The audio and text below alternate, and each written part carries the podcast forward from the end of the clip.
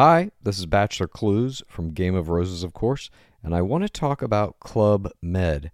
Everybody knows Club Med has been the pioneer of the all inclusive resort since 1950, with almost 70 resorts worldwide, ranging from beachside destinations in the Caribbean and Mexico to exotic locations like the Maldives and Morocco, or even the mountain destinations like Japan and the European Alps.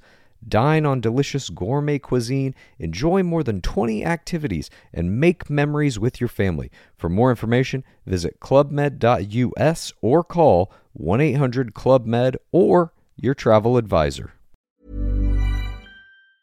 Salut à tous, un petit mot rapide avant de lancer l'épisode pour vous signaler que c'est un épisode un petit peu spécial, un épisode bonus, euh, comme les années précédentes, ça fait maintenant 2-3 ans, je crois que c'est devenu une tradition. Euh, on a les patriotes du rendez-vous tech, les gens du Slack, les camarades avec lesquels on discute, bah, en fait toute l'année, mais particulièrement pendant l'E3, de euh, jeux vidéo et de tech et de plein d'autres choses, ensemble sur la plateforme Slack, qui nous ont, qui nous proposent leur interprétation de ce qui s'est passé à l'E3, discussion. Euh, comme je le disais, ils l'ont fait depuis quelques années, donc peut-être que vous êtes habitués à ce rendez-vous, mais ça nous propose d'avoir un, une vue un petit peu différente et puis euh, un petit peu plus de contenu sur le sujet pour ceux qui veulent encore plus de cette fête merveilleuse du gaming qu'est le 3. Euh, et bah, c'est un, un moment que j'apprécie pas mal parce que ça me permet d'avoir leurs avis à eux aussi et ils sont toujours pertinents et intéressants forcément. Donc un grand merci à Johan, Thomas, Cassim et Guillaume de nous proposer ce petit enregistrement, d'avoir pris le temps de le faire. Euh, donc, euh, bah, sans plus d'introduction, je vous laisse en leur compagnie et moi, je vous donne rendez-vous dans quelques jours pour euh, l'épisode suivant. Allez, merci à eux, bonne écoute et à très bientôt. Bonjour à tous et bienvenue dans le Rendez-vous Jeu, l'émission bimensuelle où on vous résume toute l'actu du jeu vidéo et de l'industrie du gaming. C'est parti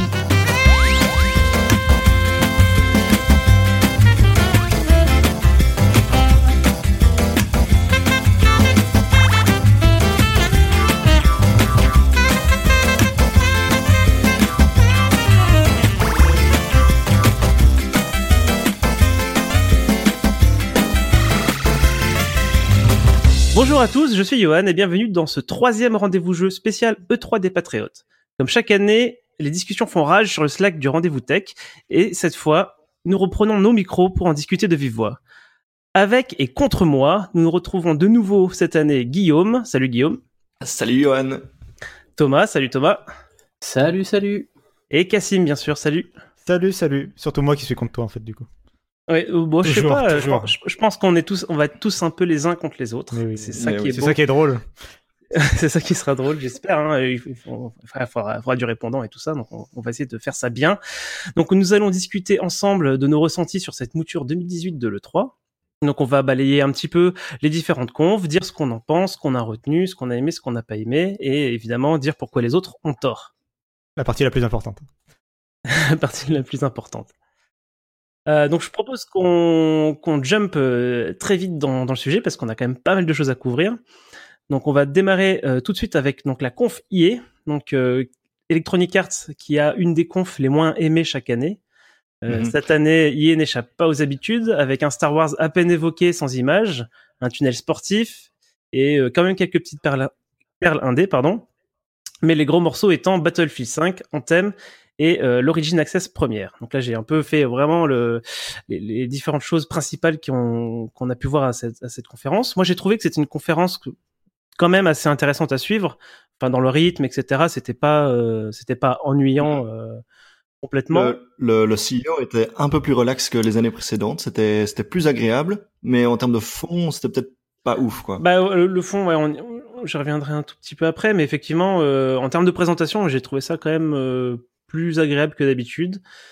Euh, voilà quoi. Après, malheureusement, euh, c'est toujours, enfin moi, pour moi, alors moi, c'est, je vais tout de suite parler un peu de ma déception principale de, de cette conf. C'était ce que j'attendais le plus. C'était euh, vraiment ce qu'on parle de d'un vrai Star Wars. Alors euh, c'est un peu un peu méchant pour Battlefront de dire vrai Star Wars, mais voilà, moi j'a- j'avais envie d'une aventure, d'une un- aventure Star Wars solo dans l'univers de Star Wars, et ça fait quand même longtemps maintenant qu'on attend ça, et cette fois-ci, on a perdu par rapport aux années d'avant où on avait quand même des images. Là, cette fois-ci, c'est carrément quelqu'un qui est là, euh, limite dans le public, un développeur. On lui file un micro. Ah ouais, au fait, euh, c'est vrai, on bosse sur Star Wars. Et voilà, quoi. Mhm. Donc, euh, bah, Guillaume, toi, tu. C'était la à la fois la, la pire partie de la conférence, le fait que il n'annonce pas vraiment un Star Wars, il ne présente pas vraiment un Star Wars, et en même temps, ce, ce- moment où on voit voilà Vince Zampella euh, assis dans le public euh, qui annonce à demi mot un nouveau Star Wars euh, de manière très casuale, euh, j'ai j'ai adoré moi perso, mais pour les mauvaises raisons. Et du coup, Thomas, toi, t'en as pensé quoi de cette conférence? Je crois qu'on l'a on l'a tous regardé en direct. Hein, euh. Ouais. Ouais, je crois qu'on était tous. Ouais, euh, ouais. Tout à fait. Euh, bah moi en fait sur le, c'est vrai que j'ai j'ai peu de choses finalement à critiquer dessus par rapport à d'habitude. euh, même le, le tunnel sportif, et je l'ai pas trouvé si long. Et, si il y a un, truc qui était marrant, c'est qu'ils ont donc ils ont commencé le 3 avec Battlefield euh, 5 et, et directement sur l'annonce d'un Battle Royale dans Battlefield, on s'est dit ça y est, ça commence, euh, c'est le premier des 50 Battle Royale de, de cette année.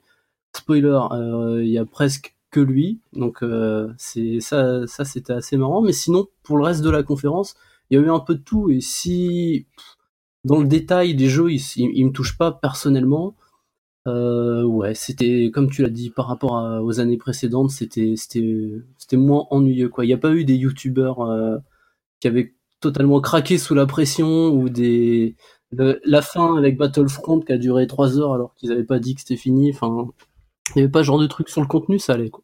Il n'y avait pas de tournoi de Battlefield 1 avec Snoop Dogg qui fume un joint cette année. c'était- un peu moins bien. Ceci dit, ouais, t'as eu un petit extrait de euh, comment comment il s'appelle ce jeu, le Command and Conquer. Euh, mais bon, à la limite, c'était une démo de gameplay, euh, pourquoi pas quand même. C'était un peu bizarre de- d'amener une Ouais, contrôle. j'ai et- j'ai l'impression, alors c'est c'est un peu symptomatique de ces conférences très axées console, mais à chaque fois qu'ils montrent un à chaque fois qu'ils montrent un jeu euh, téléphone, un jeu téléphone mobile, euh, ils le font quand même d'une- de manière très particulière, comme si euh, Ils en avaient honte. ils devaient s'en excuser juste juste après. Ah bon? Euh, Enfin, j'ai pas, j'ai l'impression que c'est quand même des présentations à chaque fois timides. C'est pas présenté comme, euh, c'est vraiment présenté comme des petits trucs, quoi. C'est pas, ils essayent pas de te vendre ça en mode, euh, euh, c'est, c'est, on va révolutionner euh, quelque chose ou on propose quelque chose d'incroyable. On, on y reviendra parce que Microsoft aussi a présenté un jeu mobile, mais Bah, c'est surtout Bethesda en j'ai fait. toujours cette impression-là où on te, pour- on te le montre ça comme une transition plus que comme une vraie présentation. Pour moi, ce dont tu parles, je l'appliquerai surtout à Bethesda euh, plus tard, on en reparlera plus tard, euh, sur la, le côté l'excuse du jeu mobile euh, et qu'on on s'excuse tout de suite après en présentant d'autres choses.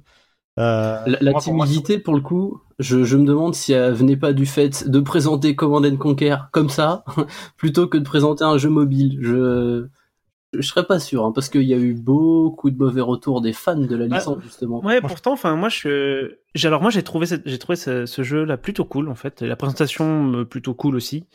Euh, je pense qu'ils ont bien fait les choses euh, en montrant d'abord du gameplay, puis en révélant euh, que c'est du command, que c'est du Command and Conquer.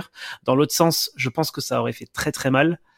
Euh, après, voilà, euh, moi, je suis pas du, tout, je, je suis vraiment pas le public des jeux, des jeux mobiles, mais euh, voilà, moi, j'ai, trouvé ça, enfin, la partie en question m'a intéressé. J'étais un petit peu dans, le- dans leur presse, j'étais avec Disons eux. que le, public qui télécharge ces jeux mobiles n'est pas le même que celui qui regarde le 3, et ça ils le savent. Et donc ils font très attention, et c'est pour ça qu'ils sont très timides et très, euh, très prudents. Moi, je pense que la présentation, elle est là pour les investisseurs. Là, c'est sur ce segment-là, le jeu mobile, elle est, c'est clairement pour montrer que bah, ils sont sur tous les, Ils sont présents aussi, voilà, ils sont sur tous les euh, marchés. Euh, en plus, c'est- c'est pas n'importe quel jeu mobile, c'est du jeu mobile euh, e-sportif. Enfin, ils veulent, selon, enfin, et- eux, en tout cas, ils ont l'ambition avec Command and Conquer, on verra, d'en faire un truc un peu e-sport. euh, je sais plus comment ça s'appelle le concurrent en face, euh, c'est Clash Royale là ou je sais pas quoi. Ouais, Clash Royale, Ouais, tout à fait. Sur le segment mobile, il me semble que l'année dernière c'était du Star Wars. Oui, mais là, qui est pas du tout pour le coup, qui était pas. Ils gardent chaque année en fait euh, un, un petit segment euh, jeu important mobile pour eux. Comme tu dis, il y a eu cet aspect e-sport, parce que les deux qui sont venus, t'as eu euh, In Control, euh, enfin moi je le connaissais sur StarCraft 2, donc déjà du un, un jeu, euh, merde, un RTS, et le, alors, le deuxième, j'ai oublié son nom, mais, euh, mais bon, pareil, ça devait être quelqu'un d'assez connu dans le Je milieu. c'est justement un de Clash Royale en fait, je crois, non? Ok. il me semble. Peut-être. Je alors, vraiment, je j'ai j'ai pas fouillé là-dessus, mais euh, mais voilà, pour ils ont ils ont présenté ça comme quelque chose de de compétitif euh, avant tout. Donc c'était peut-être ce public qui cherchait par euh, par cette présentation. Alors on ne l'a pas encore évoqué, mais un autre très gros morceau de la conf, c'était Anthem, qui était très attendu suite à l'E3 de l'année dernière. Donc le nouveau jeu de, de BioWare. Donc ils ont essayé de montrer du gameplay. Alors moi j'ai trouvé ça très décevant dans le sens où la vidéo en question c'était une vidéo très euh, très cutée où euh, ils montraient un petit bout de combat mais pas mais pas le combat en entier. Puis ils passaient à une autre séquence juste après. Enfin c'était pas un- une vraie section de gameplay comme comme ce qu'on aime voir depuis déjà maintenant quelques années euh, euh, à l'E3, même si c'est pas forcément. Enfin on a eu par le passé, voire même euh, dans cette dans cette 3 euh, euh, de 2018, des séquences de gameplay fausses, c'est-à-dire des séquences très scriptées, faites pour pour être visuellement impressionnant et pour pour faire une très belle séquence à présenter et qui ne représente pas forcément exactement ce qui va être jouable dans le jeu. Et là, en fait, ils ont même pas fait ce, travail-là. Ils ont juste fi- filmé une partie et puis fait un cut très rapide dans ce qui s'est fait, en, en cutant aussi du coup euh, et les combats de monstres normaux et aussi le combat de boss. Ouais, c'est ça. C'est Voilà, ils ont ça- ils ont pas cuté. euh, on pourrait comprendre des fois. Enfin, il y a il y a plusieurs. Ça arrive souvent que des vidéos de gameplay euh, cut dans des trucs. Euh, dans un peu le truc lent en fait les parties lentes ou les parties trop narratives euh, pour justement te mettre un peu que le sel et le côté euh, super impressionnant par exemple je crois que Spider-Man l'avait déjà fait dans une de ses, un de ses trailers enfin peu importe en tout cas le- il- voilà ça arrive que des vidéos de gameplay euh, te montrent que la- les, les moments d'action super importants. Et là ce qui était vraiment bizarre avec Anthem c'est qu'en plus euh, c'était ces moments là qui des fois étaient coupés euh, c'était vraiment il te montrait que les disons des séances de des séquences de promenade enfin oui en fait la- 90% de la séquence de gameplay qu'on a vu c'était le mec qui vole avec sa combi quoi. C'était le, le jetpack C'est ça. enfin, le moteur du jetpack. Et du coup, est-ce que, est-ce que ça vous inquiète pour le jeu final ou bien c'est juste la présentation qui, qui vous, qui vous déçoit? J'arrive pas à savoir si je suis inquiet ou pas enfin en fait euh, ce qui est ce qui était inquiétant en plus de ça c'était le fait que euh, à part les trois minutes de gameplay qu'on a vu le reste c'était de, du Q&A enfin ils ont fait une sorte de panel sur scène euh, où ils répondaient aux questions et sur Twitter et de la youtubeuse qui était là pour présenter le, show.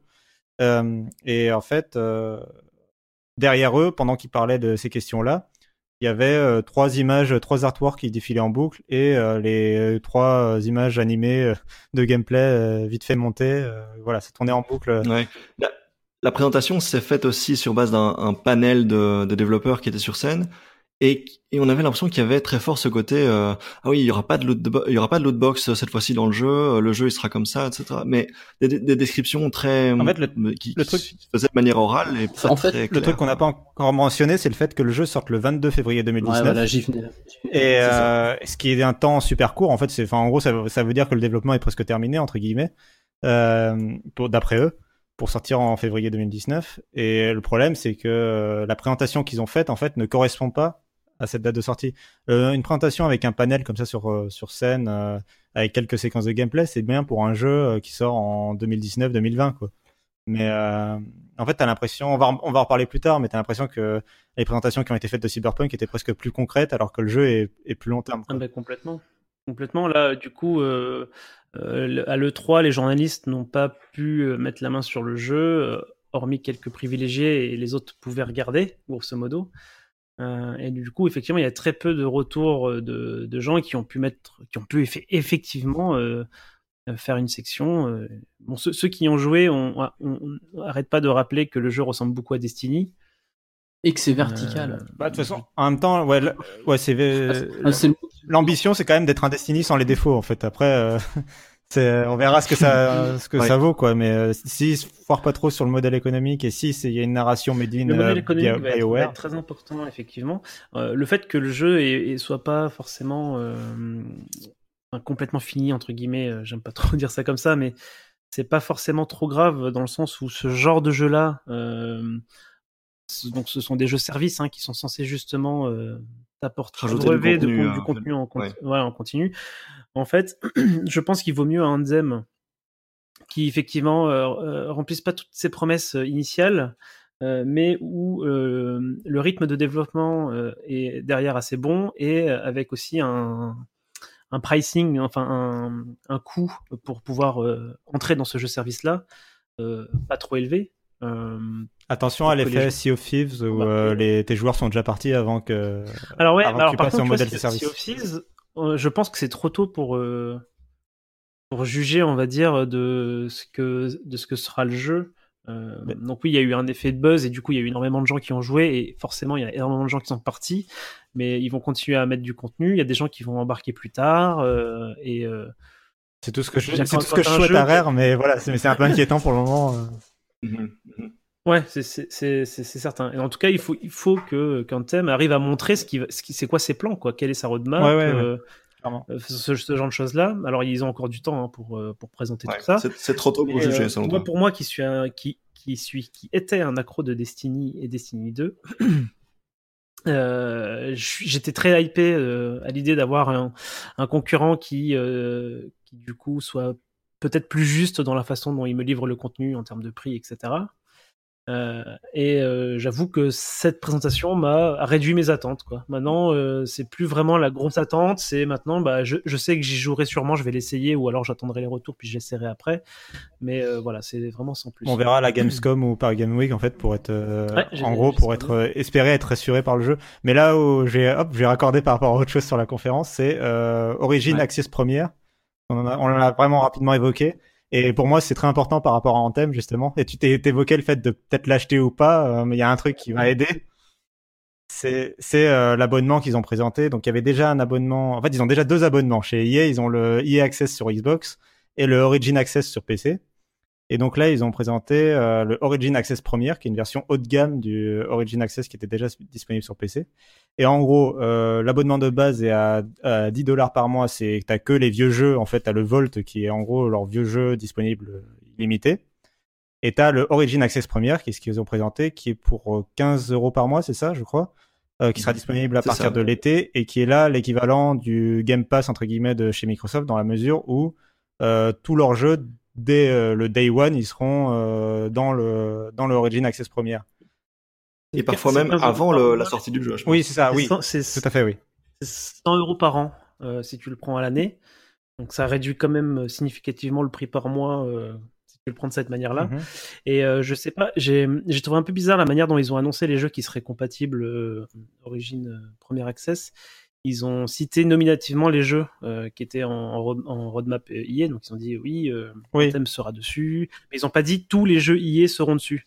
Euh, C'est plus ou moins dit dans les formules, mais bref, oui, je suis d'accord avec toi que c'est pas aussi clair. Microsoft, ils vont vraiment, euh, enfin, c'est genre si t'as pas compris encore, euh, c'est que voilà, c'est. Parce qu'en fait, j'avais, je m'étais dit quand il l'avait annoncé, donc euh, quand j'ai reçu le- la, la news euh, devant la conf, je m'étais dit ah, euh, du coup, les- s'ils ont un gros jeu solo, purement solo, euh, Ouais. qui est censé se finir en quelques heures, ils vont peut-être pas le mettre dessus. En tout cas, en thème, euh, pour le coup, euh, ce En tout cas, sera tous les, jeux services, les jeux services prennent tout leur sens avec ce genre d'abonnement.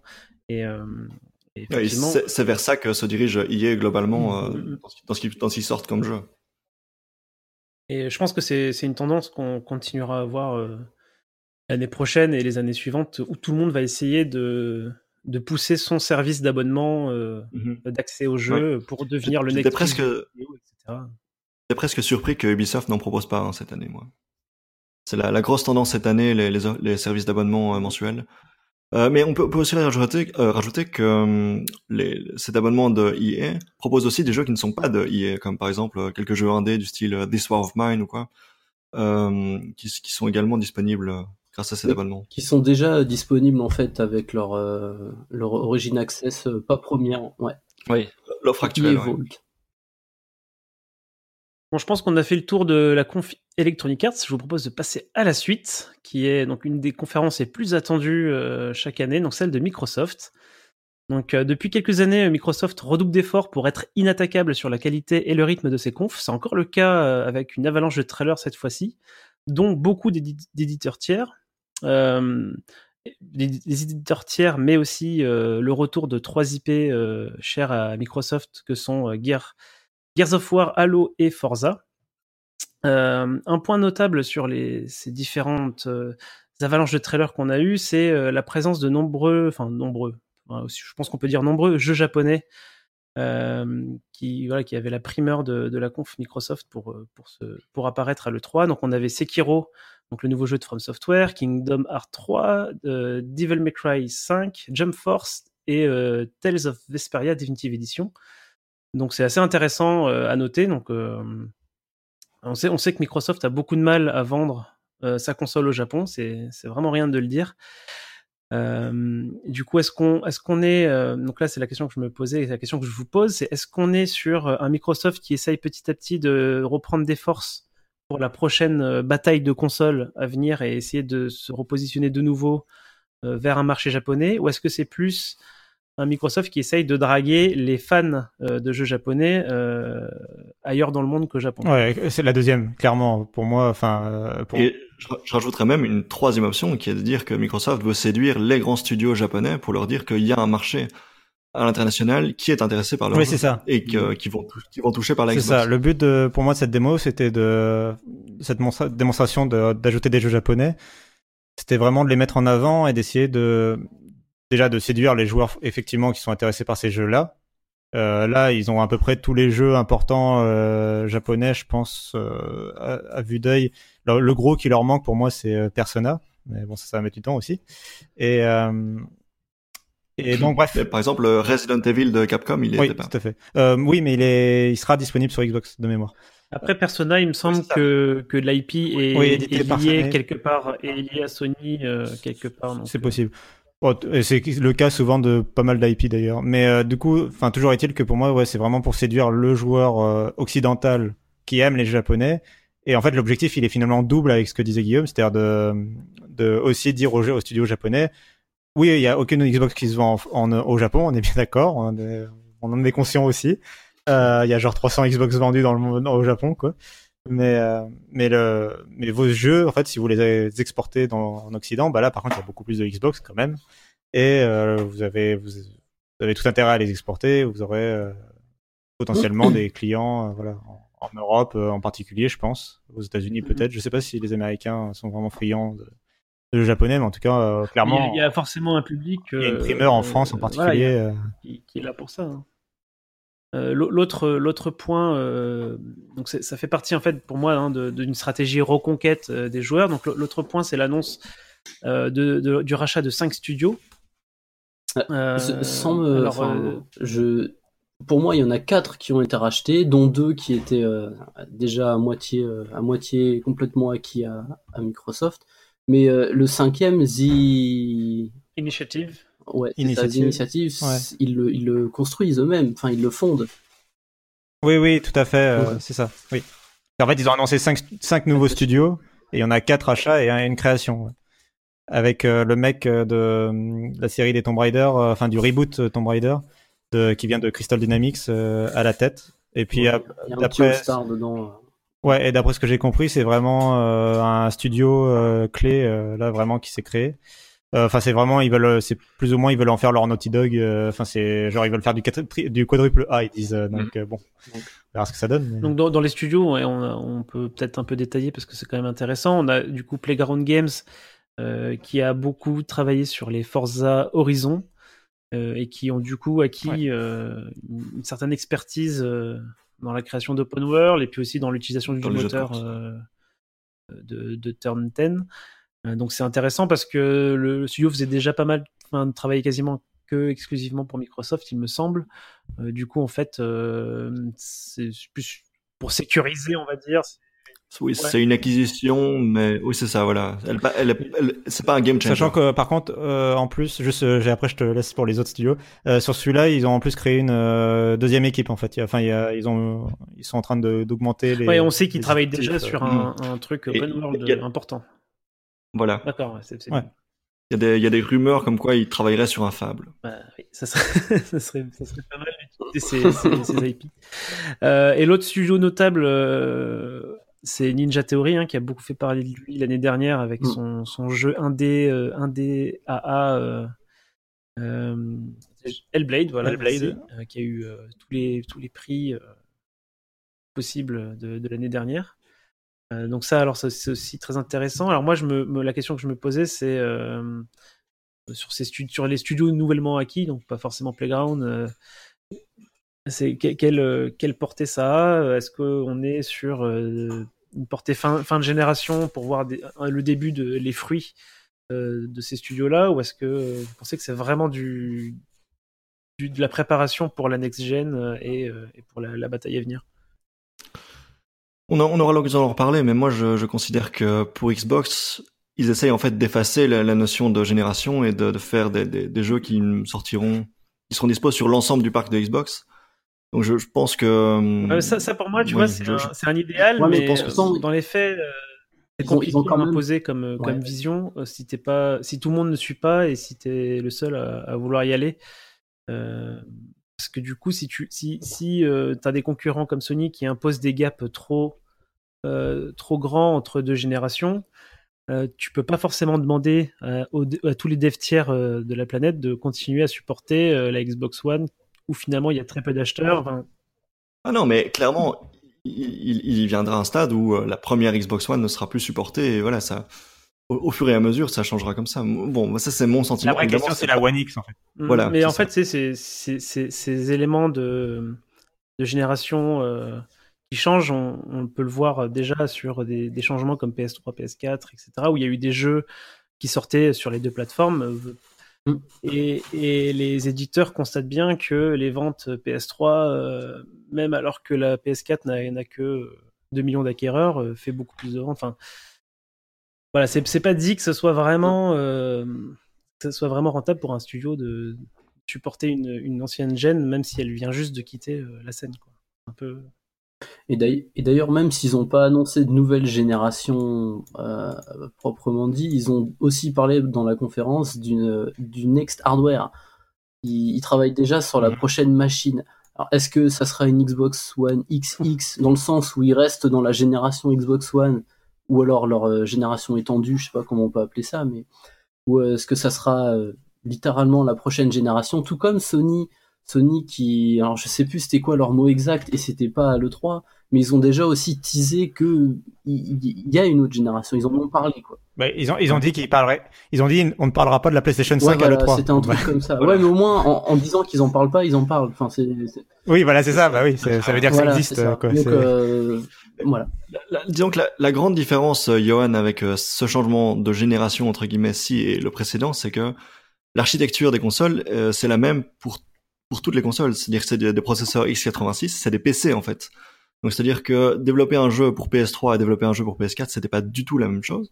Mais maintenant, développer un jeu pour PC, pour PS4 ou pour Xbox, c'est déjà beaucoup plus beaucoup plus proche en termes de travail et en termes d'architecture. Alors évidemment, les les, grands développeurs comme euh, les développeurs euh, quadruple A comme tu disais pour Naughty Dog évidemment vont pouvoir réussir à, utiliser les ressources euh, aux confins de la console et faire des trucs extraordinaires. Mais grosso modo le développement pour les, trois plateformes est à peu près le même.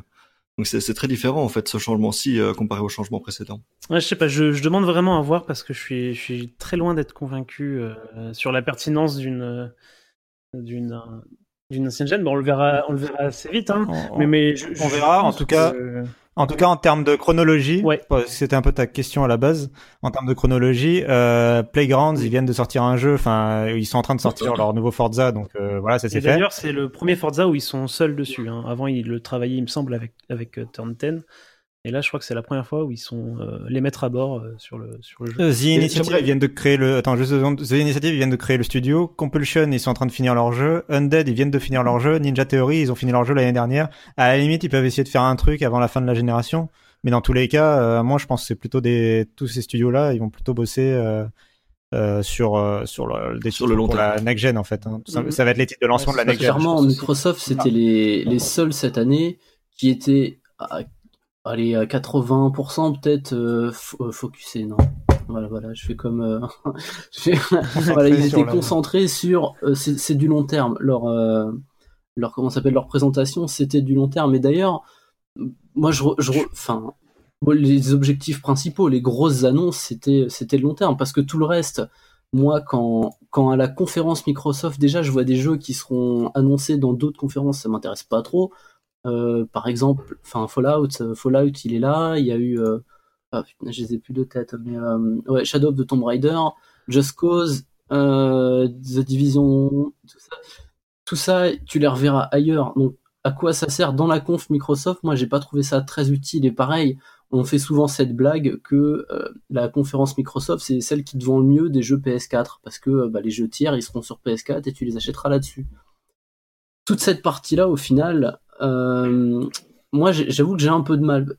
la, conférence Microsoft, je reviens un, tout petit peu sur sa forme, euh, sa forme et son fond en fait, c'est un mélange des deux. Euh, ils ont enfin réussi cette année à faire une, euh, une conférence qui se rapproche du niveau un peu de malade qu'avait qu'avait présenté Sony, notamment en 2016, où ça commençait avec l'orchestre et ça enchaînait sur je sais plus quel je sais plus quel trailer de ma boule. Enfin, c'était c'était très bien. Et le rythme où ça enchaînait les, les vidéos, les annonces, les exclus, tout ça. Mais donc Microsoft, ils ont réussi à faire ça. Et d'ailleurs, c'est rigolo parce qu'on en, en, parlera un peu plus tard. Mais Sony, eux, ils ont dit bah nous on lâche, hein, on part sur une autre vision de la conférence. C'est totalement différent.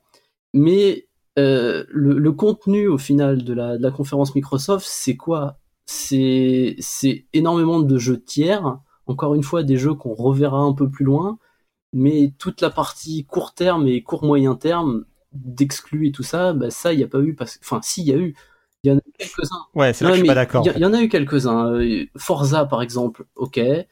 Euh, tout ce qui était. Euh, T'as Forza, Crackdown, Ori et Gears. Enfin, Crackdown, mais, euh, Crackdown ça fait 36 fois qu'on le voit à l'E3. Ori, Ori, on l'a vu l'an dernier. Forza, c'était Forza, c'était très bien. Et après, il y a Halo et Gears, Gears 5 pour le coup, c'est bien, mais ça reste Halo et Gear 5. Les, jeux, on sait, enfin, c'est, on n'est on n'est pas étonné par ça. Moi, j'ai pas été. Euh, non, mais, euh, je, non, mais je suis d'accord avec non mais je suis d'accord avec toi sur le fait que ça vaudra pas euh, God of War ou machin. Voilà. En revanche, t'as God of War, Death Stranding, Spider-Man, t'as la date de Last Guardian, t'as des trucs comme ça. Et bien sûr. Mais par contre, tu voulais dire. T'as dit la date de Last Guardian. Oui, c'était en 2016. Oui, t'as vu la date de la seconde. Euh... mais euh, moi, je suis d'accord avec toi sur ça. Là où je suis pas d'accord, c'est juste le côté. Euh, ils ont prévu que du long terme. Même si nous, on va pas aimer les, jeux. La partie intéressante était le long terme. Oui, voilà. Par contre, je trouve que leur calendrier, mine de rien, euh, enfin finalement, ils, ils sont en train de réussir à assurer un peu autant qu'ils peuvent, je pense. Enfin, euh, sans en sachant que de toute façon, c'est sûr que la génération elle est perdue et qu'il faut qu'ils passent à autre chose, quoi. Euh, Ils mm. sont quand même essayé d'en train d'assurer un peu une fin de vie à la console avec. Euh, moi, je pense avec, euh, enfin, bon, Crackdown, ça va être tout pourri, mais bon, ça sort quand même en 2019. Euh, t'as, euh, non, non, Ori, ça sort le 22 février, comme la moitié oui, du bien jeu, sûr. Euh, mais du coup, t'as Crackdown, que, euh, donc Ori, Gears et Forza là qui sortent d'ici, enfin un an, un an et demi. pour Gears 5, ce sera probablement Noël 2019. Après, t'auras certainement le Halo qui fera la transition, j'imagine, euh, soit complètement euh, prochaine Xbox, soit peut-être euh, à basculer entre les deux selon ce qu'ils prennent comme décision. Et en attendant, en plus, t'as tous les tiers. Donc, enfin, je veux dire, ouais. je trouve quand même que la fin de vie de la, si, en fait, le truc c'est que si t'as si as une Xbox, je pense que t'es pas triste. En ah revanche, non, non, non, euh, c'est pas ça que je veux dire. Mais par contre, euh, ça te fera pas acheter une Xbox quoi. Ouais, bah oui, c'est un, un peu ça en fait le mais, mais en fait, ils, ils avaient pas le choix. Évidemment que, le, comme encore une fois, la partie intéressante, ça va être l'avenir parce que de toute façon, ils vont rien faire pour maintenant. Ils peuvent pas. Ou alors, tu sors ça, ça servirait à rien en plus. moi, tu, vois, les gens qui leur, leur demandent de sortir plus de jeux, par exemple, à la fin de l'année, mais enfin, il y a déjà Red Dead et compagnie, quoi. Je veux dire, il y a déjà 46 millions de jeux, quoi. Non, non, non, mais clairement, tu, tu peux pas te faire chier si t'as une Xbox, quoi. À part euh, baver sur les exclus PS4, mais euh, oui, voilà. Mais... voilà c'est tout. Tu, tu vas t'amuser. Et en plus, comme tu as dit, il y a du contenu dans Tac Tac euh, Crackdown qui arrive. Forza, c'est début octobre. T'as du DLC pour Cuphead, euh, du contenu en plus pour Sea of Thieves. Il y, a des trucs, c'est sûr. Mais euh, je voulais faire le parallèle, en fait, sur le, la forme où on disait que c'était la meilleure conf de tous les temps de l'E3. Bah, je trouve qu'elle nourrit, qu nourrit moins que, euh, que, enfin, comment dire, des, les annonces de, de c'est pas la machine à fantasmes hein. voilà c'est ça. Parce que le même que j'ai parlé de 2016 où ça parlait de Death Stranding. Alors Death Stranding même aujourd'hui on est encore dans le flou. Euh, mais c'est quelque chose de concret. Des, des rachats de studios c'est des promesses. Donc mais j'étais quand même très content et l'avenir de, de Microsoft je le suis de très près parce que je, pense qu'on est tous d'accord ici pour dire que Microsoft euh, continue en fait à positionner ses, différents pions pour, euh, pour la suite euh, et se positionne d'ailleurs plutôt bien. Je pense que l'image globale de la marque, enfin, je veux dire, n'a pas une mesure avec ce qu'elle pouvait être au tout début de, Xbox. Je pense que tout le monde est plutôt content de l'esprit global vers lequel se dirige Microsoft. Euh, tout en constatant qu'effectivement, euh, pour aujourd'hui et pour demain, c'est pas, il y a, y a rien qui va euh, provoquer la décision d'achat de pas Bah, console, qu'on- soit clair, il y aura pas de jeu 90 plus sur Metacritic d'ici euh, un petit moment, quoi. euh, À part Forza. Ouais, mais c'est un jeu de course. C'est un jeu de course. Non, c'est sûr. Et tu vois, et c'est c'est là où c'est dommage, c'est que quand ils présentent un, un Halo Infinite et, euh, Gears et 5. Gears, ils ont pas réussi, ils arrivent pas à récupérer le- cette cette patate que peuvent avoir euh, les- la première presse de God of War, la première presse de Horizon, tu vois. Ouais, parce que c'est des jeux qui reviennent tout le temps, en fait. C'est parce que c'est parce qu'à mon avis, c'est aussi Parce des qu'on jeux. les attend. Bah oui, mais tu, fin, en, en quelque sorte, God of War, c'est-à-dire c'est quand même le quatrième. euh, Ouais, mais c'est le quatrième en combien d'années Non, bien Euh, sûr. Et le et quand Gears 4, est-ce qu'il a eu une grosse critique? Positive Bah non, pas trop. Halo, bah c'est pareil. Donc euh, Hmm. ouais. Ok. Euh, juste pour finir, moi sur la conférence, vu que c'est ma conférence Ouais. préférée. euh, non, bah, sur euh, moi en tout cas, bah, c'est en fait je vais me servir de ça pour euh, les autres conférences. Pour moi, c'est euh, exactement ce que j'attends d'une conférence. C'est euh, déjà j'aime bien le fait que ce soit une conférence et pas un direct, mais bah, c'est- c'est c'est moi. Euh, et, et juste, par contre, la raison d'être d'une conférence et qu'il soit pas un direct, sinon autant faire un direct, c'est le fait que euh, en dehors des annonces de jeux purement jeux, il y ait les annonces comme les studios, euh, comme la prochaine Xbox, même si c'est juste euh, du tease, et, et cette histoire de, de services en streaming et puis les améliorations sur Game Pass. Pour moi, c'est enfin une, une bonne conférence de fabricants, de constructeurs en tout cas. Il doit y avoir des jeux first party, il y en a eu. Il y a des jeux tiers, il y en a eu, et des jeux et des annonces de services autour de la console, enfin l'écosystème de la console, tu vois. Euh, et euh, enfin moi c'est ce que j'aime retrouver dans les conférences de constructeurs. Je sais que je suis pas forcément, euh, je fais pas forcément l'unanimité, surtout sur la partie service et compagnie. Mais c'est justement un truc que moi je trouvais qui manquait souvent aux conférences de Sony. Euh, on se rapp- effectivement, on se rappelle des orchestres et des, des jeux qui s'enchaînent. Et finalement, ce qui est un peu, enfin, ce qui était une des forces pour moi de Microsoft dans les années précédentes, c'est le fait d'avoir euh, amené la, ré- la rétrocompatibilité et ce genre de choses. Et en fait, je, je trouve que dans quelques années, on pourra regarder euh, avec dans le rétroviseur les conférences de Microsoft et de voir que, finalement, ils ont mis leur pion. euh, tu vois, l'année dernière, ils ont présenté la Xbox One X. L'année d'avant, c'était la rétro rétrocompatibilité. Là, cette année, c'est les achats de studio. Et petit à petit, ça prend du temps, mais on, voilà, on, on le dit, c'est pour le long terme, mais il, il commence à avoir quelque chose euh, à la fois hardware, à la fois service et à la fois euh, first party euh, qui peut être intéressant potentiellement pour la prochaine Xbox. On verra. Oui, et puis Ouais. j'ajouterais même euh, la relation avec les tiers parce que on sent Ouais. que là les tiers ils ont envie d'être euh, d'être chez Microsoft. Ils arrivent quand même à récupérer des, des annonces comme euh, le, le jeu de From Software où c'était quand même très connoté Sony. euh, Et puis Cyberpunk, On a, on a- euh, voilà, on a- l'inverse. on a même pas prononcé Cyberpunk depuis le début. qui est quand même le one. Ah, puis elle s'est finie sur One More Thing quand même cette conférence. Voilà, je crois, je crois que c'est peut-être la seule qui a un, un One More Thing. euh, Qui a fait autant cet effet en tout cas. Qui a... en tout cas intéressant. Ouais. Je pense qu'on reviendra sur Cyberpunk un peu plus tard quand on parlera de nos jeux préférés. Je pense qu'il y a des, des petites choses à dire, Ouais. mais on, on- on passe, euh, Ouais. on passe à la suite. Euh, bah, juste, Euh, euh, juste, juste euh, un élément, un élément, un dernier, un dernier élément qui m'avait marqué, c'est euh, mine de rien le, bah, justement, on parlait du jeu From Software, mais c'est un jeu, un jeu, un jeu Activision aussi, et donc c'est un Activision qui euh, diversifie son portfolio puisqu'ils étaient, euh, focus sur Overwatch, euh, Call of Duty, Destiny et compagnie, donc des jeux services. Et là, on les voit en fait revenir, on voit Activision revenir sur un jeu solo japonais, donc c'est très, Ouais, en fait, ça m'a marqué moi. ce que tu veux dire, c'est qu'après ils vont annoncer que Shadow Die Twice, en fait, il va y avoir des DLC, du contenu as a service, des loot box. Euh... Ça va être le jeu de From Software détourné. On est- On n'est pas à l'abri. Non, mais Activision, ils sont sur l'édition. Ils sont sur l'édition du jeu. Et From Software, je pense que maintenant, ils ont acquis une, euh, euh, une réputation qui est telle que s'ils veulent sortir leur jeu quelque part, il y a tout le monde qui voudra l'éditer. Ils peuvent même retourner chez Sony, ils peuvent retourner chez Capcom.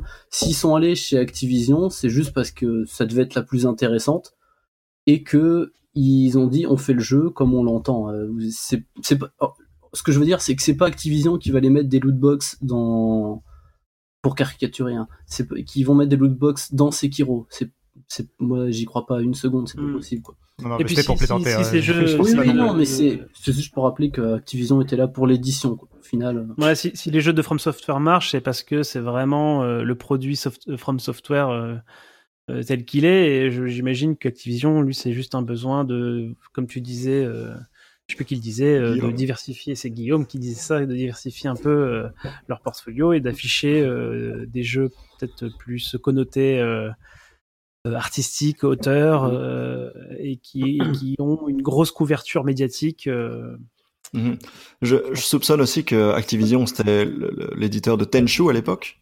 Et je, je moi j'ai j'ai très fort envie de penser que c'est un Tenchu transformé, mais bon. Bah, peut-être que ce sera le, la, la fin du jeu, tu auras, le titre Tenchu qui apparaîtra. euh.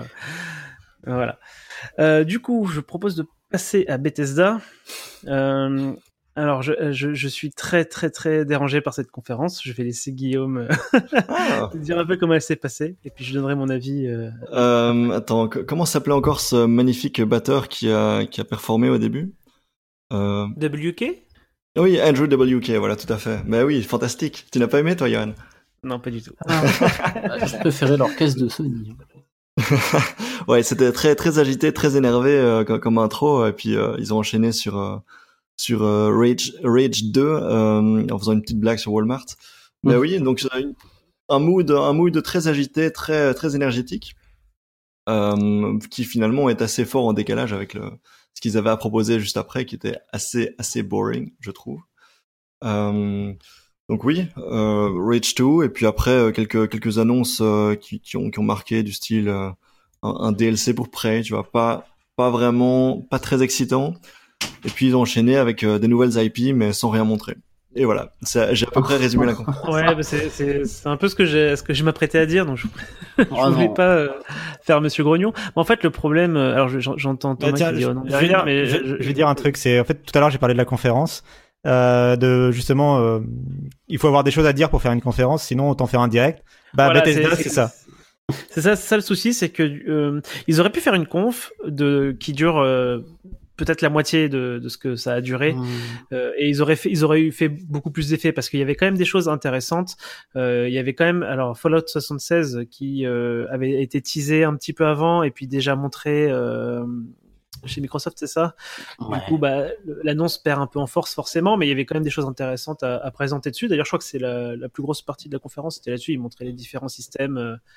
Euh, Ils ont quand même annoncé un- une suite à Doom. Enfin, c'est pas. Ouais, bah, bien sûr. Voilà. Alors, tu vois, Rage 2, si ça n'a pas été balancé par Walmart, ça serait arrivé ici. Le, le Wolfenstein, il te balance une. Alors, je sais pas si c'est un nouveau jeu ou un DLC. Un DLC, je crois. Moi, je pense que c'est standalone. Je pense que c'est. Oui, c'est- mais ça c'est Uncharted. comme, euh, Ouais, Comme comme- Old ouais, peut-être. pour la- Ouais. Ouais, voilà. Et ben moi je trouve ça. En plus, ça parle de coop et alors moi dans mon cerveau ça sonne tout de suite. euh, c'est très intéressant. Et non, moi je, en fait, c'est surtout la forme, euh, la forme de la conférence qui m'a gêné. Il y a eu deux parties. Il y a la première partie où tu as des gens liés aux jeux vidéo euh, présentés. Donc c'était Rage, euh, ouais, pour Rage, Doom, Quake, parce qu'il y a eu du Quake aussi. Wolfenstein et Prey, il y a des gens qui étaient liés, donc des développeurs, des community managers, des trucs comme ça, qui sont venus sur scène et qui ont présenté. C'était parfois gênant, souvent gênant en fait. Il y a eu des blancs ou alors quand ils essayent de faire applaudir le public, enfin, c'était, ils maîtrisaient pas ça. Et après, il y a Todd Howard qui est arrivé sur scène. ouais, en mode, et, euh, et lui, en mode one voilà. man show quoi. voilà. Et moi, j'ai trouvé ça beaucoup plus agréable, mais vraiment beaucoup plus agréable. Et après, bon, En fait, je voulais revenir, je voulais revenir un peu sur ce que je disais, c'est-à-dire que le souci, c'est qu'il y avait des, il y avait des, des choses assez solides et des annonces assez intéressantes en soi. Euh, le problème, c'est que ils ont, ils avaient déjà présenté euh, Fallout 76 avant, donc euh, on va dire que l'annonce perd un peu, on va dire, de sa primeur. Euh, euh, Rage 2 avait déjà été joué par les journalistes, on avait déjà des retours, il me semble, sur euh, sur Rage 2, donc pareil. Alors c'est peut-être lié au au, au, au leak qu'avait fait euh, oublié, Walmart Canada.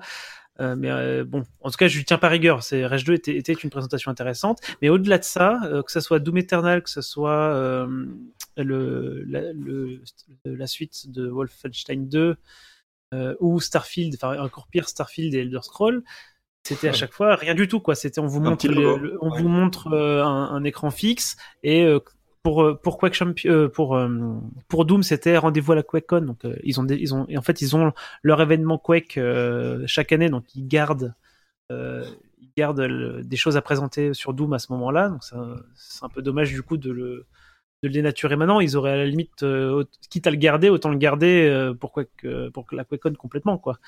Et c'est pour ça que je trouve ça vraiment dommage d'avoir réservé un créneau aussi large de conférence euh, pour, euh, pour présenter ce qu'ils ont présenté. Quoi. Mais je, je pense que, ils le même pas- contenu sur la moitié du temps, euh, présenté de manière plus tac au tac, euh, avec euh, juste, euh, comme tu disais, euh, Thomas, euh, la deuxième partie euh, un peu plus punchy, et puis euh, sinon on enchaîne les bandes annonces euh, euh, telles quelles. Je pense que le, la conf aura eu une bien meilleure image euh, auprès des. Mhm. Bah, je sais, je sais pas parce que Rage 2, du coup, on a eu du gameplay. Moi, j'en avais pas vu avant. Ça me dit rien le truc des journalistes, mais peut-être. Hein. Je, j'ai pas trop suivi parce que ça m'intéresse peu.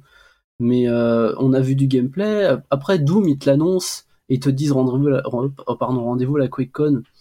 Bah, pourquoi pas euh, Au final, il y a pas, hum, comment dire. Enfin, encore plus pour Starfield et Elder Scroll, même si Elder Scroll c'est encore plus particulier, Elder Scroll 6, euh, l'année dernière, Nintendo il te balance un écran avec, euh, avec Metroid Prime et tout le monde est content, hein, alors que Ouais, mais alors justement, la différence, là justement j'allais faire le parallèle avec euh, Doom.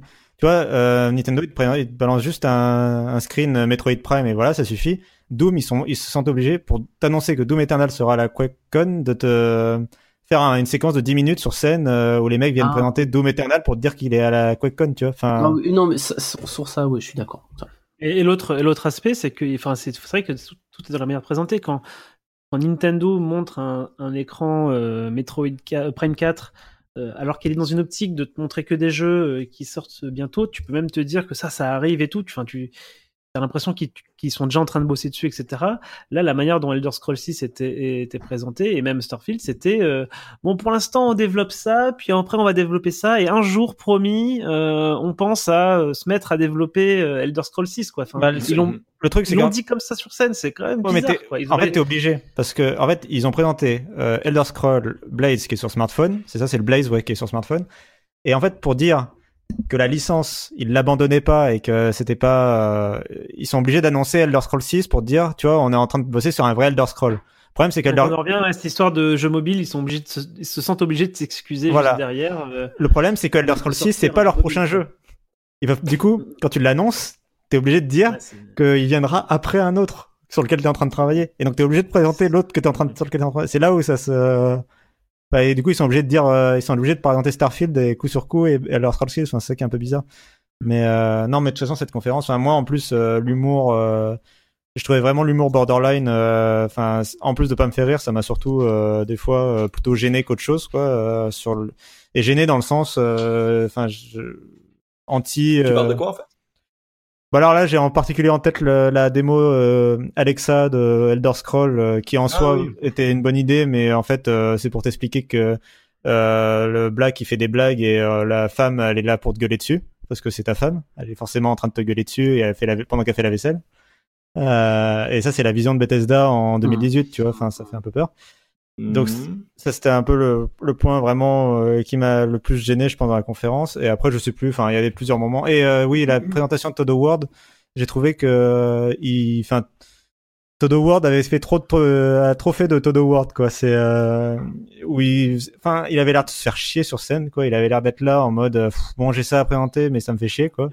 Euh, et puis il sort une blague et t'as les gens qui rigolent et pourquoi vous rigolez, euh, blablabla. Enfin, tu vois, enfin, en mode un peu second degré, mais euh, c'était, ouais, j'ai vraiment pas aimé moi la conférence Bethesda.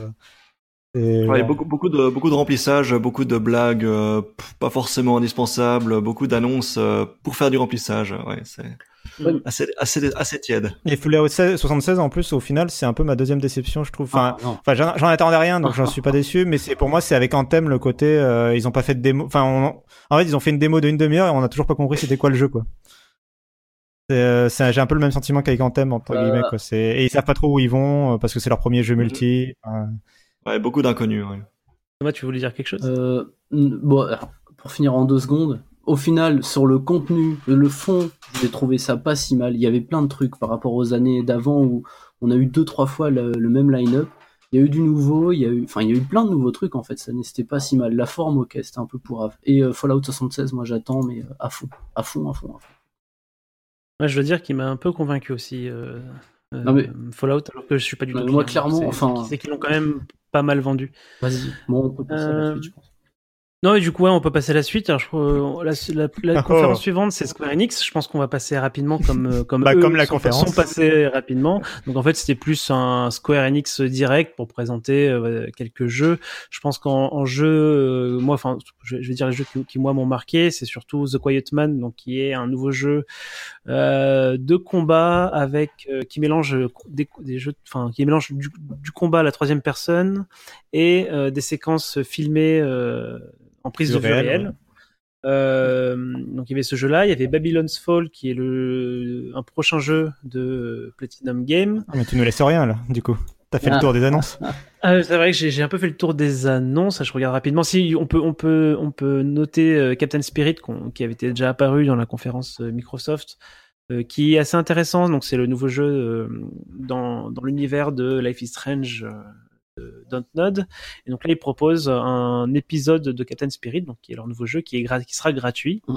et qui a l'air de présenter euh, un peu ce, ce nouvel univers qu'ils essayent de, du coup, de, Enfin, ils essayent de, en gros, de Moi, décliner The Life is Strange en, en un multivers et, et, euh, et Captain Spirit permettrait, si j'ai bien compris, euh, dans les différents indices qu'on pourra voir euh, dans le jeu gratuit, voir un peu les différents autres univers qui, et personnages qui sont qui seront jouables dans les prochains jeux. Ouais, alors ce que t'as pas précisé, c'est qu'il est totalement. Je sais pas si, enfin, si tu l'as peut-être dit qu'il était totalement gratuit.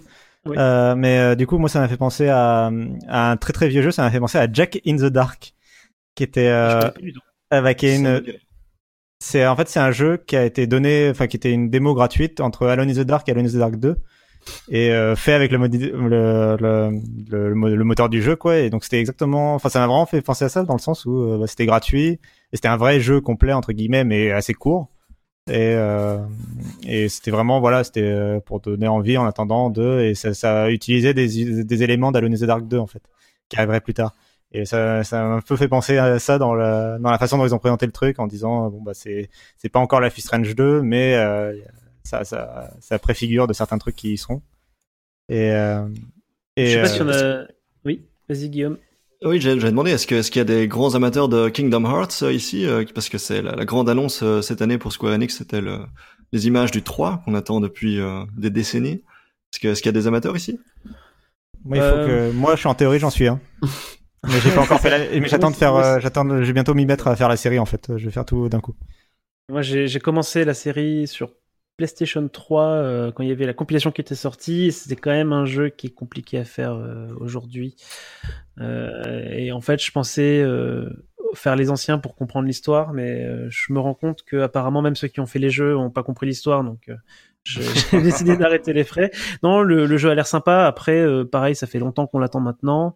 Euh, il a été présenté un peu partout euh, depuis quelques temps. Euh, le réalisateur du jeu, Nomura, euh, il est sur trois autres jeux en même temps, dont Final Fantasy VII, machin. Enfin voilà, pour moi, c'est, je, voilà, je j'irai probablement avec à reculons, on va dire, c'est selon les les retours critiques euh, du jeu, mais sinon pas plus que ça. Quoi. Moi, j'ai l'impression quand même que euh, le jeu s'en sort bien par, par rapport à son temps de développement. J'avais super peur et j'ai l'impression qu'il s'en sort beaucoup mieux que Final Fantasy XV dans son temps par rapport à son temps de développement. Ouais, ce que j'allais Enfin, dire. Final Fantasy XV, quand il était passé à l'E3, tout le monde était inquiet, quoi. Là, Kingdom Ouais, Hearts, ouais. les gens ont l'air plutôt rassurés, puis même euh, sur euh, l'esthétique, euh, il a l'air quand même super beau. euh, Enfin, c'est ouf, quoi, le- ce qu'ils ont réussi à faire, quoi. Par rapport au- à ce que a pu produire Pixar et Disney. euh. Donc, euh, Mhm. donc, euh, je trouve ça euh, impressionnant, quoi. Il y a d'autres choses à ajouter sur la conf, si ce n'est qu'on attendait tous euh, Avengers et qu'il n'y a pas d'Avengers? Euh, juste, bah, juste pour dire que moi j'ai été super déçu, que c'est probablement ma gros, plus grosse déception euh, Ouais, de l'E3. effectivement, euh, Je pense que le, le problème c'était euh, la notion de conférence et, euh, et, et je pense que certains éditeurs gagneraient à, à préciser en amont la teneur en fait de ce qu'ils vont présenter. moi je pense qu'ils- s'ils avaient dit moi, en, ça- avance, ce sera euh, 20 minutes. euh, Moi, je pense que Square. Enix gagnerait en, à, à l'avenir à ne juste ne pas donner la moitié de son catalogue à Microsoft en fait la veille. C'est juste ça en fait. Enfin, Ça, c'est ce que je reprochais tout à l'heure à Microsoft de balancer. Enfin, c'est pas leur faute à eux, mais c'est les fautes. euh, euh, non, oui, Oui, voilà. oui, non, voilà, c'est le- aux, aux autres euh, éditeurs de donner leur jeu à Microsoft alors qu'ils ont une Si tu veux, le- derrière. Enfin, c'est c'est dommage. Just Cause 4, Just Cause 4 et Shadow of the Tomb Raider, ça aurait été la première fois qu'on les verrait. La, la, le direct de Square Enix, c'était déjà beaucoup mieux. Hein. Ouais. Le, le, souci, c'est que, c'est que une conférence, même une, même une belle conférence euh, magnifique de Square Enix, euh, n'est pas autant suivie qu'une conférence non, de sûr. Microsoft. Mais à ce moment-là, tu Et, fais pas de direct, euh, en fait. Enfin, c'est ça point de le vue bref. marketing, euh, c'est plus intéressant de montrer son jeu euh, pendant Microsoft. Après, effectivement, euh, bah, du coup, tu fais pas de conférence et du coup, tu fais un petit direct de 20 minutes. Et, Ouais, mais dans, et tu dans, dans, dans ce cas-là, tu, on peut admettre que justement, il était court. Ils ont balancé quelques petits trucs. C'est ce que vous disiez juste avant sur Bethesda. Sur Bethesda, il, il aurait fallu que ça soit beaucoup plus court.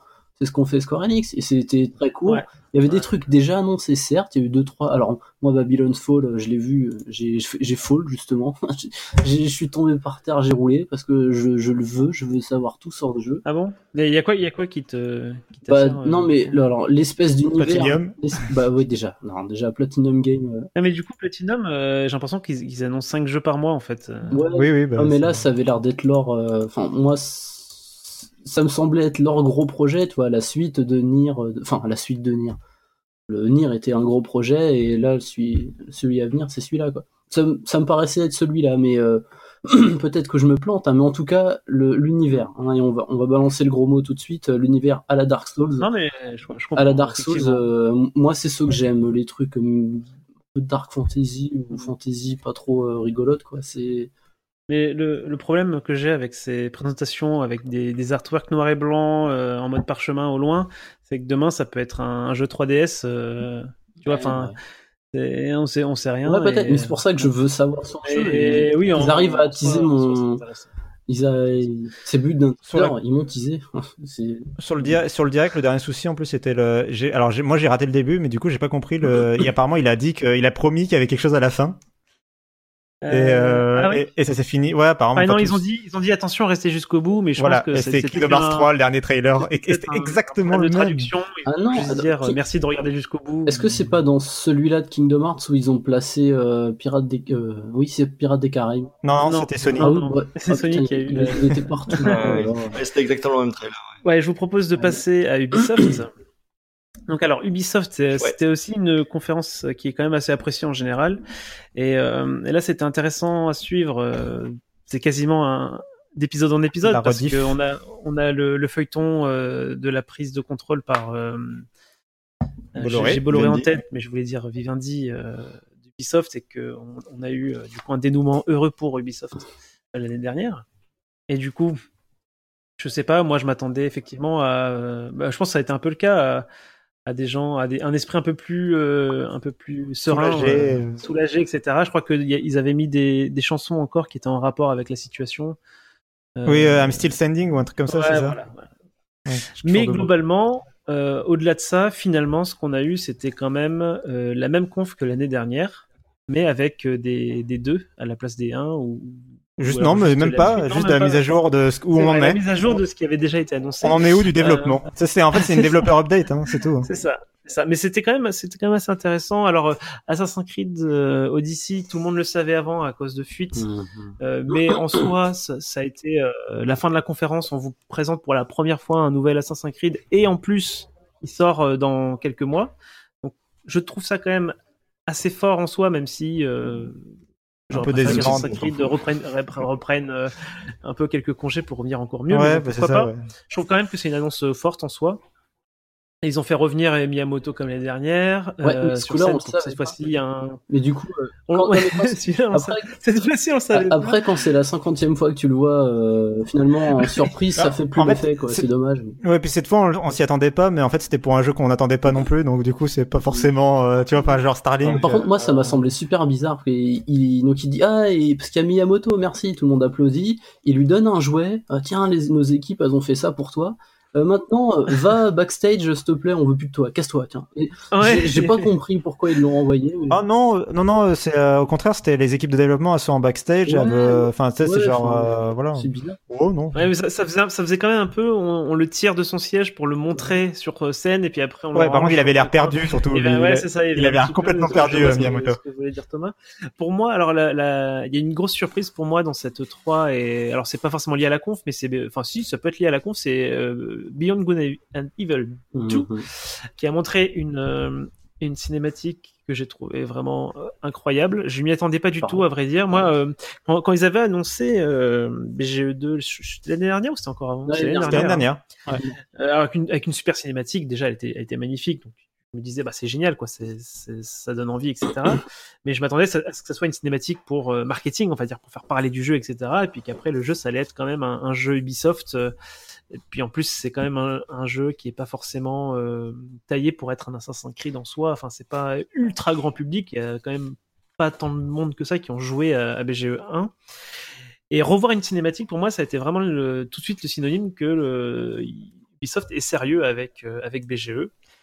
Mhm. Et, euh, la et- mais les moyens. produisent, euh, produisent de- des images de synthèse comme ça, une cutscene aussi bien produite, je crois, euh, j'ai pas, j'ai pas de mémo- j'ai pas mémoire. Oh, euh, si, quand même. aussi, euh, aussi léché que ça. euh, je sais pas si j'ai déjà vu un truc. euh, Aussi léché que ça, non, mais moi je me souviens quand même des Ça, démos, les premières démos de Assassin's Creed, par exemple, euh, euh, ah, le Révélation à l'époque ou quoi, avec euh, des super bandes son, enfin, mais vraiment bien réalisées. Il n'y avait pas de voix, c'était pas aussi bien Ouais. travaillé, mais euh, En tout cas, du coup, moi, euh, moi qui suis un peu le, ce développement-là, du coup, euh, depuis, depuis l'année dernière, j'avais vu, du coup, les présentations qu'ils ont fait il y, a, il y a à peine quelques semaines sur euh, Twitch pour montrer l'état du jeu. Donc, ils avaient montré un peu le moteur, un peu comment tu te déplaçais ton personnage avec le, le jetpack, machin, etc. Et pour moi, le jeu, il, enfin, il est vraiment pas fini. C'est vraiment le tout, tout, tout, tout, tout début. Et pourtant, euh, Ubisoft a fait des, pro- des, des présentations un peu détaillées avec des journalistes qui ont pu. euh, je, alors je, je crois pas, ils ont pas, ils ont pas pu avoir la manette euh, à la main, mais ils ont vu du coup un développeur jouer euh, une séquence Ouais, devant eux, et ils ressortent tous vraiment avec des superlatifs, euh, comme quoi euh, c'est quand même assez euh, incroyable d'ambition. euh, ce vers quoi BGE se, se tourne et moi ça, ça me rend vraiment euh, enfin c'est vraiment Moi, le je jeu aller- que j'attends le plus d'Ubisoft en ce moment moi je vais aller plus loin que toi. Enfin, sur, euh, je vais aller plus loin que tout le monde sur le BGE 2. Je pense que BGE 2, la façon dont il le présente, euh, comme quoi c'est un univers en expansion, etc. Moi, je pense que Ubi a, l'ambition d'en faire son, euh, c'est son destiné à lui en fait. Euh, et que ça va être son Ah, justement son jeu multi. C'est mine de rien en fait quand Par, par son Destiny, euh, le Destiny d'Ubisoft, tu veux dire un jeu service. un jeu service d'une part et puis surtout un jeu multi avec euh, ce côté euh, où les l'histoire modifie. un shooter hein, pour le coup. C'est pas un shooter mais il y a pas besoin que ce soit un shooter forcément pour être un Destiny like mais ce que je veux dire c'est vraiment le côté alors. Bah, c'est quand même de la, c'est de la science-fiction euh, avec le côté monde euh, qui va évoluer tout le Ouais, temps, blablabla. Les joueurs font partie de la communauté et blablabla et blablabla. Ouais, Enfin, tu vrai. Ça, ça pourrait je trouve qu'il y a la même narration. euh, dans un jeu service. Après, euh, oui. Il y a la même narration marketing, j'ai l'impression derrière euh, C'est- les jeux 2 finalement quand t'écoutes parler du jeu que derrière euh, Anthem et. Euh, et Mais euh, moi, j'avais, justement cette impression-là, enfin, de cette façon dont ils en parlaient, parce qu'ils étaient fiers de, de cette ambition-là et qu'ils étaient fiers de, ce- de ce jeu-là, plus que euh, par des soucis de, effectivement, de construire une communauté. Mais en fait, euh, pourquoi pas Mais ça, ça pourrait, en fait, ça euh, pourrait être. euh, Et là, je parle plus ça. du point de vue finalement d'Ubisoft que des devs. En fait, les devs, eux, ils veulent créer leur jeu, machin, mais c'était plus peut-être c'est la raison pour laquelle Ubisoft est, met autant d'argent et est en train de mobiliser ses studios, tu vois, sur le jeu, fait des scènes cinématiques, etc. C'est peut-être euh, aussi parce qu'ils ont l'ambition d'en faire euh, plus que euh, juste un petit jeu. euh, Enfin, c'est voilà, Mhm. c'est peut-être le futur, euh, un futur gros jeu triple A. Euh, Aujourd'hui, on parle de Assassin's Creed et compagnie, mais euh, Et, euh, du coup, pour poursuivre sur BGE2, puis avant de vous laisser euh, la parole sur les, les autres choses que, que vous retenez de, de la conf, euh, c'est aussi du coup l'annonce avec euh, la société. Alors j'ai déjà oublié le nom de la société, mais euh, Hit Record. Hit Records, merci. Euh, sur le fait qu'ils voient- ils essayent en fait de fédérer un peu tout le monde sur le jeu en disant ben voilà vous pouvez participer euh, à la création de cet univers-là, soit en faisant euh, de la musique qui sera dans le jeu, soit en faisant des de l'artwork ou des assets. Alors je ne sais pas quels sont les types de métiers exactement qui sont qui sont mobilisés. Euh, et du coup, donc c'était cette annonce-là que tout le monde pouvait participer, etc. Donc ça, a l'air super bien sur le papier. Ils annoncent dans la foulée qu'ils ils gardent une réserve de. Ils, ils avaient mis de côté 50 000 dollars pour rémunérer euh, les euh, différents euh, éléments choisis pour pour intégrer le jeu. Ils ont dit 50 000 dollars Ah oui, oui. Ouais, il me semble que c'est 50 50 000 C'est- dollars. Ouais. Rien du tout. C'est rien. Alors c'est rien du tout. C'est, je crois que c'est même pas un demi un demi salaire euh, d'une année euh, dans un métier euh, de développement. Mhm. Euh, donc oui, c'est c'est très très peu et bah du coup ça a fait un petit peu euh, Concrètement, une ce- ce polémique. qui- euh, ce qu'ils demandent comme asset, c'est euh, de composer de la musique, de proposer des, des visuels du style des posters et des trucs comme ça, euh, des, sons à la radio, des choses comme ça. Ils, ils demandent pas non plus de modéliser euh, des planètes entières. hein. Oui, non, non, c'est, il faut, être un peu juste avec euh, ce qui est demandé. Effectivement, ils ne demandent pas de, les aider à faire le jeu. Je pense que l'idée qu'ils ont initiale, c'est de proposer, parce que comme ils ont construit effectivement l'annonce du jeu autour d'une communauté, les Space Monkeys, etc. l'idée initiale, c'est de dire, bah, vous pouvez participer et on et on va vous récompenser pour euh, vos œuvres. Euh, mais d'un autre côté, ça, ça, ça, ça- voilà, ça, t'as cette image-là du, du- de, de la société qui, euh, qui essaie de faire un jeu et qui va demander à des milliers de gens de, de travailler gratuitement entre guillemets et de ne payer que ceux qu'il aura choisi à la toute fin. Mhm, mhm. Donc c'est C'est c'est c'est un- très difficile. Hein. Que- Quelle serait la solution idéale pour toi? Qu'ils embauchent des gens. Enfin, je sais pas, il y a, il y a plein de gens. Non, mais c'est vrai, il y a plein de gens qui sont capables de faire ce qu'ils veulent. Et là, clairement, ça faire appel à tout le monde et donner trois cacahuètes, bah, c'est essayer de, Mhm. c'est essayer de gratter un peu. Je pense que, que- alors moi j'avais un peu réfléchi, c'est- justement de, de, faire un- de faire des concours euh, sur des éléments bien précis. Euh, voilà, on, on- on- proposez-nous un paysage de, de planète, machin, ou, enfin, ou une musique qui évoque tel, tel aspect bien précis.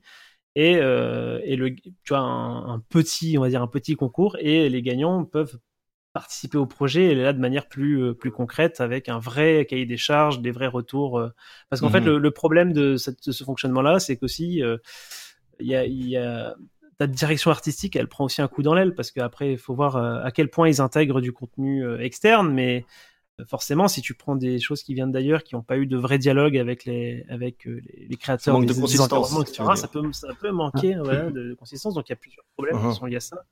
Et euh, donc voilà, donc on verra comment ça se, dé- ça se décante. Alors euh, peut-être que ça va changer, hein, parce que Ouais. je, Moi, pas. Pense que l'idée est très intéressante puisque ça peut justement le, ce, ce crowdsourcing de d'assets artistiques, ça peut amener un vent de fraîcheur euh, parce que bon, je suis pas je suis pas très fan de ce que fait Ubisoft à ce niveau-là de manière générale, mais euh, mais effectivement comme tu dis, ça demande un travail pour après euh, travailler sur une certaine consistance pour modérer euh, les, les contenus qui sont soumis et tout ça. Et ça demande un modèle économique sérieux derrière. Et là, pour le coup, si c'est vraiment 50 000, c'est encore pire que ce que, En, que en ce que je fait, pense. le, parce que, alors, je veux pas parler à leur place parce que moi je fais pas partie de leur monde. ma fibre artistique, elle est à peu près, à peu près proche du négatif. Mais moi, de, de ce que j'ai lu sur Twitter et, et d'autres sites, c'était justement, le, enfin, ce qui ce qui pointait, c'était la dévalorisation du travail. Euh, demander à plein de gens de bosser pour probablement rien, euh, c'était c'était assez mal vu en fait. Euh, probablement rien littéralement parce qu'il y a très peu de chances que ton truc il soit soit accepté. Et quand bien même il a accepté, en fait, le fonctionnement du site c'est spécial quoi. Et si, tu postes une image qui est bien, que quelqu'un la trouve bien, mais pas assez, on va dire, il, il a droit de la prendre, de la modifier, de la poster. Et si jamais vous êtes, enfin c'est l'image finale qui est sélectionnée, les droits d'auteur iront aux deux personnes. Donc tu vas encore diviser euh, la part que tu auras eu. Enfin, c'est vraiment minimal, mais ouais, vraiment, il faudrait lire l'avis de, de, d'artistes purs qui ont, il y, en- il y en a plein. C'est pas très dur à, trouver, mais le, ce qui pointait, c'était surtout la dévalorisation du travail d'artiste qui était, euh, qui était pointé, plus que. euh, Donc c'est effectivement c'est un phénomène qu'on qu'on, euh, voit beaucoup euh, dans les concours pour faire des logos, ce genre de choses-là, et systématiquement on, on peut on peut Mhm. lire les, les commentaires des gens qui travaillent effectivement dans ces métiers-là et qui expliquent pourquoi euh, pourquoi ce genre de phénomènes sont sont pas désirables, que ce soit pour la qualité globale que peut produire le métier que pour les gens qui qui y travaillent quoi. Moi, en tout cas, je pense pas que c'était. Enfin, je pense qu'à la base, l'ambition était noble, euh, et que c'était pas le but, c'était pas d'exploiter forcément les gens. Enfin, moi, je le vois vraiment pas comme ça. Et j'ai j'ai un peu en tête, euh, euh, je sais plus quel jeu, c'était euh, Timbleweed Park là où euh, t'avais euh, des notes, euh, enfin les, les créations des gens qui avaient kickstarté le, le jeu, que- qui avaient été intégrés au jeu. Oh, Ouais, mais jeu- euh, en l'occurrence, tous ceux qui avaient payé euh, pour, euh, pour la récompense avaient leur truc dans le jeu. Quoi. C'était Voilà, c'est ça. avait pas une Ryan Reynolds here from Mint Mobile. With the price of just about everything going up during inflation, we thought we'd bring our prices down. So to help us, we brought in a reverse auctioneer, which is apparently a thing. Mint Mobile unlimited premium wireless. Ready to get 30, 30, bit to get 30, bit to get 20, 20, 20, bit to get 20, 20, bit to get 15, 15, 15, 15 just 15 bucks a month. So, Give it a try at mintmobile.com slash switch. $45 upfront for three months plus taxes and fees. Promo rate for new customers for limited time. Unlimited more than 40 gigabytes per month. Slows. Full terms at mintmobile.com. Millions of people have lost weight with personalized plans from Noom, Like Evan, who can't stand salads and still lost 50 pounds. Salads, generally, for most people, are the easy button, right? For me, that wasn't an option. I never really was a salad guy. That's just not who I am. But Noom worked for me. Get your personalized plan today at Noom.com. Real Noom user compensated to provide their story. In four weeks, the typical Noom user can expect to lose one to two pounds per week. Individual results may vary. Notion de. euh, tu vois, de Oui, mais ouais, bah, t'avais quand même tes livres qui étaient dans le jeu et t'avais payé pour ça. Enfin, du coup, enfin, c'est presque l'inverse. Et finalement, les gens avaient pas gueulé. Et, tu vois, enfin, C'est assez euh, différent quand même. Moi, moi ce que bah- j'espère, c'est que c'est une expérience très temporaire sur quelques assets, puisqu'on voit ici sur le site, euh, c'est c'est quelques catégories très précises de voilà, on veut des, euh, des chansons de radio pirate euh, pour l'espace, euh, des, des trucs comme ça. J'espère que c'est une expérience temporaire pour tester, voir un peu si la formule fonctionne. Et puis peut-être qu'après, ils vont ramener un peu plus de budget, euh, s'étendre à d'autres euh, catégories et et on l'espère peut-être euh, corriger ce modèle économique, mais euh, ça reste à voir. Mais oui, pour l'instant, c'est pas bon du tout quoi. Moi, je veux juste parler d'un des moments forts de l'E3 quand même, euh, vu que c'était dans cette conférence-là et qu'on en a pas du tout parlé, que personne va en parler, je suis sûr.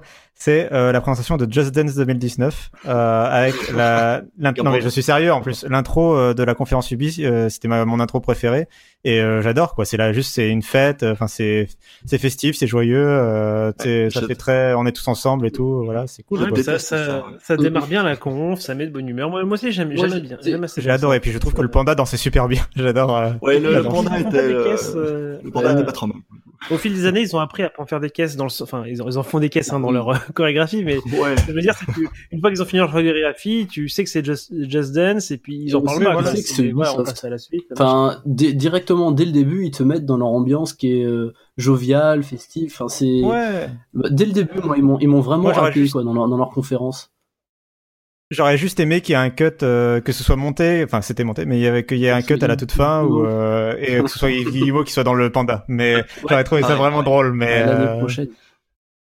Genre en faisant semblant d'être essoufflé et tout, voilà. Mais sympa. après, euh, vas-y, vas-y, je euh, t'en prie. Oui. non, bah, Non, j'allais dire pour moi le, le grand absent de cette conférence, c'était le, le, le Splinter Cell qui avait été leaké par euh, Walmart. Euh, tout le monde s'attendait à le voir revenir. En plus, on sait que l'acteur, euh, l'acteur qui fait euh, Sam Fisher a été en studio puisqu'il était dans le DLC de euh, pardon de Tom Wasteland, Clancy's je sais pas quoi, là. euh, Whiteland, ouais, Ghost Recon, c'est ça? Euh, merci. Euh, donc on, on sait qu'il est en préparation, on, est, on a plein d'éléments qui l'indiquent et on s'attendait à ce que ce soit le one more thing de, de cette conférence et finalement il y avait rien. Donc ça c'est c'est la, la grande déception pour moi. Moi, pour le pour ce qui est du reste de la conférence, parce qu'on a on est resté beaucoup sur BGE2, euh, globalement, je l'ai vraiment bien aimé aussi bien sur le fond que la forme. D'ailleurs, c'est allé vite. Il n'y a pas eu de mémoire, il n'y a pas eu de moment trop long ou pas trop trop long en tout cas. Et le contenu était bien. Par exemple, moi, Skull and Bones, euh, l'an dernier, je me souviens de la présentation et les. Enfin, je me souviens. Ce que je me souviens de la présentation de l'an dernier, c'est c'était un jeu de bateau pirate qui, qui ressemblait un peu à comment il s'appelle ce jeu là, genre Wargames mais avec des bateaux là, je Euh, Warship. euh, Sea of Ouais. World Warship. of Warship. World of Warship, c'est ça là.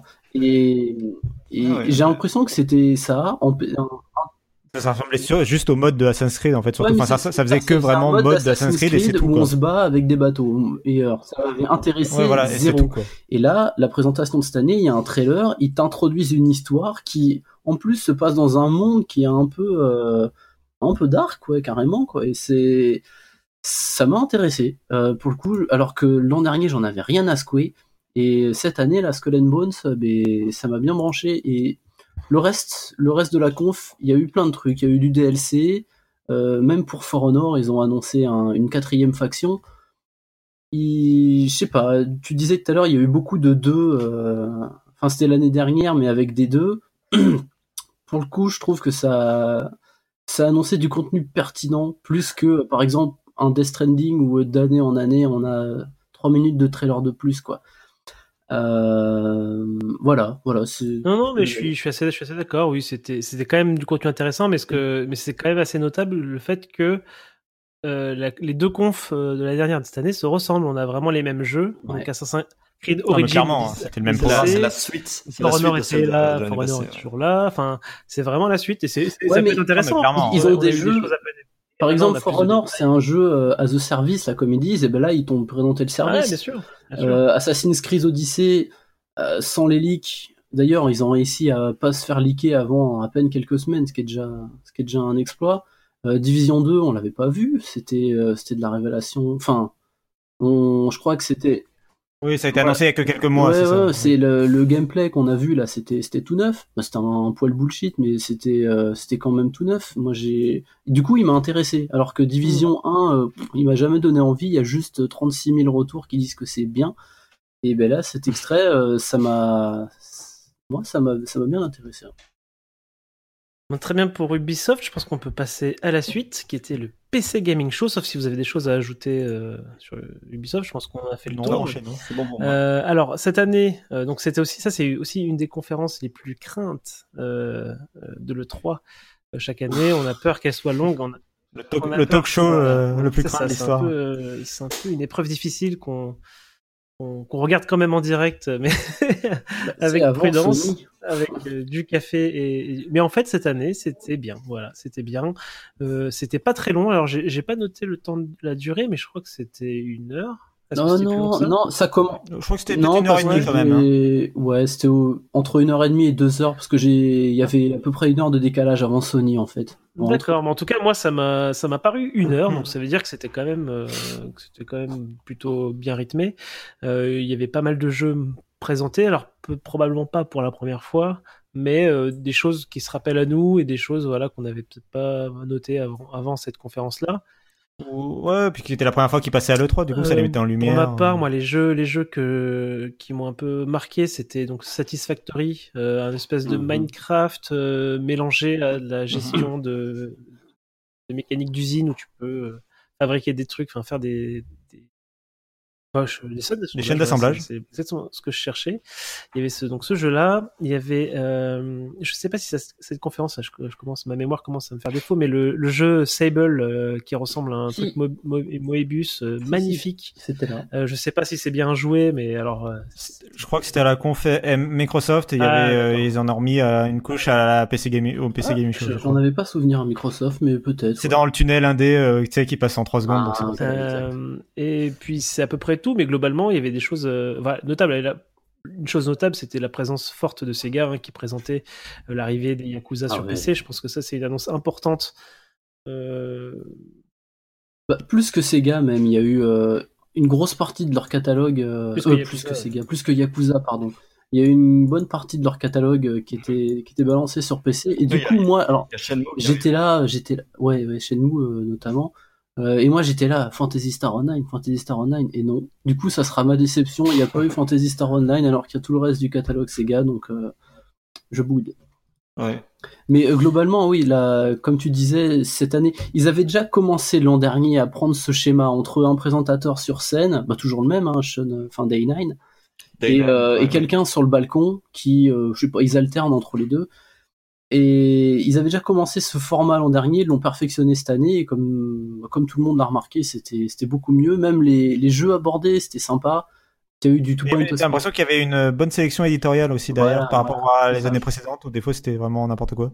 Ouais, ouais, il n'y a pas eu trop de trucs euh, vraiment, vraiment à faire peur, quoi. Du, de l'indé qui fait peur, on va dire. Mhm. Alors que l'indé, c'est très bien, hein, mais. euh, Non, non, mais enfin, c'est vrai que tu. Bah, typiquement, c'est Amigo de Mais donc, le- euh, Ouais, le niveau des, le niveau de production qu'on voit dans cette conférence, il est déjà forcément un peu plus modeste et on voit par exemple les, les fameux euh, battle royale qu'on attendait euh, par milliers. Bah, ici, on en voit quelques-uns et effectivement, on voit euh, peut-être un peu moins d'originalité, un peu moins de, de- voilà, c'est peut-être un peu moins intéressant que- comme jeu, mais ça fait une conférence euh, un peu plus modeste, qui se prend un peu moins au sérieux, qui est un peu plus bah, légère, moi, avec un, un, un animateur plutôt drôle, plutôt marrant. Donc moi, c'est très bah, agréable. moi, en fait, je, je disais ça à chaque fois pour, euh, même pour les conférences qui étaient nulles, c'est que ces jeux-là, pour la plupart, hein, même si cette année, euh, bah, tu, j'imagine que t'en parleras après de Hitman 2, par exemple, euh, étonné qu'il soit là. ou même Sega en fait. Hein. Vra- Vraiment, je m'y attendais pas, mais du coup, euh, Sega qui arrive sur PC, si c'est pas au PC Gaming Show, c'est où? Mais non, surtout, surtout le reste, ces jeux-là, ils auront pas de vision à l'E3 s'ils sont pas ici. Euh, parce qu'il y a eu un, événement en parallèle de l'E3, c'est le Mix, ou euh, alors j'ai oublié le nom, mais bon, c'est un, c'est un, un petit euh, comment s'appelle une petite réunion où ils vont présenter justement euh, des jeux indés. Il y a des journalistes qui sont allés, ils ont fait des papiers, vous pouvez aller vous pouvez aller les lire et il y a beaucoup de trucs intéressants mais pareil si enfin il y a aucune vision médiatique on va dire à part les rares journalistes qui y vont là le PC Gaming Show met en lumière certains jeux et bah comme alors le, le jeu de requin là Maniteur c'est voilà c'est rigolo et ça s'il Ouais. est pas ici mais On, on vous, on vous encourage à aller voir la Ouais, ah oui, mais c'est un jeu où tu joues un requin qui mange des gens, c'est génial. voilà. Non, voilà, pour ça, moi rien que pour ça, le PC Gaming Show, je suis très content que ça existe, existe et très content que cette année ils aient enfin trouvé. euh, Ouais, j'espère qu'ils garderont cette tendance-là en fait pour les années suivantes. Moi, je trouve qu'ils pourraient encore un petit peu raccourcir les euh, talks avec les développeurs qui du coup étaient des fois un peu longs. Mais, euh, ouais, mais ça c'est juste moi, mais c'est beaucoup moins long. C'est mon jeu parce que. Oui, voilà, c'est ça. Et du coup, forcément, vu que t'en as un par, enfin, t'as tout le temps un talk par jeu. Si tu t'intéresses pas au jeu ou si tu t'intéresses pas à deux jeux d'affilée, bon bah ça rallonge, ça rallonge d'autant forcément le Il truc. y a même pas eu Après, je, pas voilà. forcément un talk par jeu d'ailleurs. Il y a même un moment où, tu sais, ils Oui, ont c'est annoncé un, comment ça s'appelle, une sorte d'éditeur, un nouvel éditeur qui a un nom, euh, Ah oui, euh, qui a un nom paradoxal. euh, J'ai oublié. enfin, pour dire qu'il a pas de nom, là. Je sais Un- plus, je- Ouais, Untitled ou un truc comme ça. Et euh, eux, ils annoncent Ouais, trois jeux et ils en parlent pas. Quoi. Donc c'est. Oui, c'est vrai. Et puis surtout, il y avait une place beaucoup moindre aux sponsors. Il n'y avait pas une grosse présentation d'AMD en plein milieu ou une présentation d'Intel euh, toutes les valise, trois euh, secondes. euh, Où ils montrent des cartes graphiques. c'est voilà. n'importe quoi. ouais. Euh, moi, je vais juste parler de- rapidement de Two Point Hospital, qui est euh, le jeu que je retiens de la conférence, parce que de toute façon, c'est le jeu que, que je retiens sur PC euh, depuis qu'il a été annoncé, qui est euh, le remake de Theme Hospital, qui est un de mes jeux de gestion préférés. Et, je trouve en plus, euh, il y a un truc dans beaucoup de catégories de jeux dont on manque, c'est les jeux d'arcade à la con euh, qui se prennent pas au sérieux. Euh, genre les jeux de course, il y a plus de burn-out. Bah, les jeux de gestion, il y a que des trucs simu- simulateurs super sérieux. Et ça manque justement d'un truc euh, comme Two Point Hospital où donc vous gérez un hôpital mais de façon complètement loufoque, avec des, des maladies absurdes et en chassant des rats, etc. Puis euh, Non, non, c'est- chasser des monosourcils, attention. oui, pardon. Et euh, bon, à l'époque, c'était chasser des rats euh, dans Thème Hospital. Et, euh, et donc non, vraiment le, le jeu. En plus, le jeu avait l'air vraiment bien, avait l'air vraiment bien pensé, avait l'air d'être un bon remake. C'était pas le seul bon remake qui a été présenté à l'E3, mais ça on en reparlera plus tard. Mais euh, mais sur pour Two Point Hospital, euh, vraiment, voilà, j'ai retenu ça de la conférence PC. Euh, le- les autres étaient bien, mais c'est pas, je les retiens moins quoi. Les, tous les mais tous les autres étaient sympas quoi. Et toi, Johan, tu as, tu as un highlight dans cette Bah conférence moi, moi j'en ai parlé de mes highlights, mais je, je vais te laisser la, la parole pour nous parler d'un peu d'Hitman 2 hein, que tu attendais. euh, Un petit. Mais Hitman 2, oui, que j'attendais depuis des années. C'est la, la grande surprise, c'est que on, on attendait pendant longtemps une saison 2 pour le premier Hitman, et là finalement ils vont ils ont annoncé qu'ils allaient sortir euh, tout le contenu euh, en une seule fois euh, en novembre cette année-ci. Alors, c'est mais du une très bonne surprise pour Alors moi. du coup, j'ai pas trop suivi oui. et du coup, j'ai te poser des questions. C'est euh, c'est ton- c'est développé par le studio, enfin le développeur de Hitman qui a récupéré la licence et qui font ça quoi. Tout à fait. Et IO Interactive. ouais, et c'est c'est développé par eux-mêmes du coup? Enfin, c'est euh, édité par eux-mêmes, je veux Oui. dire? Euh, Ou non, l'argent. c'est publié par euh, Warner Bros. Ok, parce que je me demandais où ils trouvaient l'argent. Juste la publication. Bah oui, mais c'est justement, je pense que c'est un élément de réponse à la question que euh, Tuto euh, posait tout à l'heure, c'est-à-dire pourquoi est-ce qu'il est dans le PC Gaming Show alors que Hitman, c'est quelque part un des, une des plus grandes licences euh, européennes dans le jeu vidéo après euh, The Witcher et des, des trucs comme ça. C'est vraiment euh, une figure du jeu vidéo, un peu comme Lara Croft. Mhm. Et, euh, et on le voit finalement dans le PC Gaming Show. C'est une petite surprise de ne pas le voir chez Microsoft, par exemple. Mais c'est un élément de réponse, c'est qu'effectivement, ils n'ont pas la force de frappe d'un grand éditeur qui soutient ces jeux comme comme du temps de Square Enix euh, ou de Eidos. Euh, enfin, c'est le même en fait. mais euh, oui, mais donc c'est un jeu qui que j'attends avec impatience. Ils ont ils ont changé complètement de de modèle puisqu'avant c'était une, une saison, c'était un jeu service. Maintenant, ce qu'ils ont expliqué, c'est qu'en fait, ils allaient sortir tout le contenu sur disque en novembre. Ils ont, ils vont continuer le, ce qu'ils proposaient avant, c'est-à-dire les elusive targets, c'est-à-dire que une fois de temps en temps, un week-end, on va avoir euh, un- une nouvelle cible d'assassinat à aller tuer, et on a 48 heures pour le faire, et si on le fait pas, bah, elle, disparaît pour toute la vie. Euh, donc c'est ce genre de contenu qu'ils proposent euh, comme un service. Et puis ils ont annoncé aussi qu'il y aurait deux extensions qui sortiraient par après. Donc pour moi, c'est vraiment euh, le, le, le le meilleur de tout- toutes les possibilités. quoi. C'est-à-dire que j'ai plus de contenu, j'en ai directement beaucoup le premier jour, euh, du, des elusive targets qui vont continuer, etc. Donc je suis très heureux. Très bien. Et je pense qu'on peut conclure du coup euh, le, monde du PC Gaming Show pour passer, attention, à la conférence Sony, qui est, moi, la conférence que j'attendais le plus. Euh, cette année, ils avaient un format un peu particulier, donc ils avaient prévenu un petit peu à l'avance. Ils ont dit attention, ça, ce n'est plus une conférence, c'est un showcase. Et on va vous présenter seulement et uniquement quatre jeux, donc euh, The Last of Us 2, euh, Spider-Man, Ghost of Tsushima et Death Stranding. Et donc euh, voilà, donc on, s'attendait effectivement à ce qu'il y ait beaucoup moins d'annonces que, les fois précédentes, et ça a été un peu le cas. Euh, ça les a pas empêchés d'en présenter quelques petites euh, surprises, enfin surprises plus ou moins. Donc il y a eu le remake de Resident Evil 2 euh, on- qu'on- qui avait déjà été annoncé et qui nous apparaît pour la première fois. Et plus étonnant par contre là, Control, le jeu de nouveau jeu de Remedy, qui était avant plutôt qui avait plutôt tendance à sortir ses jeux en exclusivité sur sur Xbox, donc qui avait fait Quantum Break et Alan Wake. Et puis avant ça évidemment Max Payne bien sûr. Mais du coup, donc voilà, c'est à peu près tout le contenu de la conférence. Alors en plus, ils ont essayé de faire un jeu de de déplacer le public pendant leur conférence. Donc en fait, ils avaient amené tout le monde dans une salle qui ressemblait à une salle des fêtes, etc. pour lancer le trailer de The Last of Us 2 qui euh, qui était aussi dans une salle un peu similaire. Le, le trailer se passe dans une salle un peu comme ça. Et une fois que le trailer était fini, il déplaçait tout le monde ailleurs. Et pendant que pendant qu'il déplaçait tout le monde, il nous montrait des pubs euh, pour euh, Call of Duty, pour des choses un petit peu euh, dont tout le monde se foutait. Donc ça ça avait causé un petit problème de rythme. Mais globalement, j'ai trouvé la conférence euh, très solide à regarder. Euh, moi, le souci, c'est que j'étais quand même assez déçu parce que je m'attendais vraiment à un... Donc, ils avaient prononcé le mot deep dive sur les, les quatre jeux principaux. Euh, donc, je m'attendais vraiment à euh, du, du plus que concret sur chacun des, des jeux avec euh, vraiment du gameplay, vraiment euh, peut-être des dates, etc. Et finalement. Vraiment des dates de euh, sortie. Pas forcément, bah, pas forcément des dates exactes, mais euh, ouais, un- Une une, année année, de une année pour Death Stranding euh, minimum. Enfin, tu vois, c'était ce genre de choses-là que j'attendais. Euh, et puis surtout du gameplay de Death Stranding. On- Alors on en a eu, mais on sait toujours pas, on sait toujours pas comment ça se joue. Je sais pas Et- si on peut appeler ça du gameplay. quoi. Et autant, autant le, le j'ai beaucoup aimé le, le gameplay, hein, le trailer de gameplay de Death Stranding. C'est un jeu que j'attends comme pas possible euh, en tant que gros fan de Kojima et, et de choses un petit peu euh, bizarres de, que, que, que peut imaginer euh, ce, ce mec-là. Euh, Je crois que tu es le seul à avoir aimé euh, le gameplay dans ce trailer. Alors euh, non, c'est pas, pas dire c'est que c'est pas tant que j'ai aimé, euh. pas- pas pas que j'ai aimé le gameplay dans le trailer, c'est que ce qu'ils ont montré m'intéresse, m'intrigue et j'ai envie de jouer Ouais, effectivement à ce qu'il qu'il va proposer. Mais même si euh, je, je me doute que ce sera pas juste, euh, euh, c'est- je sais pas, c'est Deliveroo euh, post-apo. Deliveroo, Voilà, bah, futur. il y a des non, choses mais intéressantes. Le truc avec ce trailer, Ce que je veux dire, c'est le truc avec ce trailer, c'est que tous les éléments euh, un peu euh, un peu étranges, un peu euh, weird euh, qu'on avait vu dans les trailers des années précédentes, avec les, les empreintes qui apparaissent, euh, les gens qui doivent arrêter de respirer, les fœtus à l'intérieur du à l'intérieur de l'estomac, les trucs comme ça.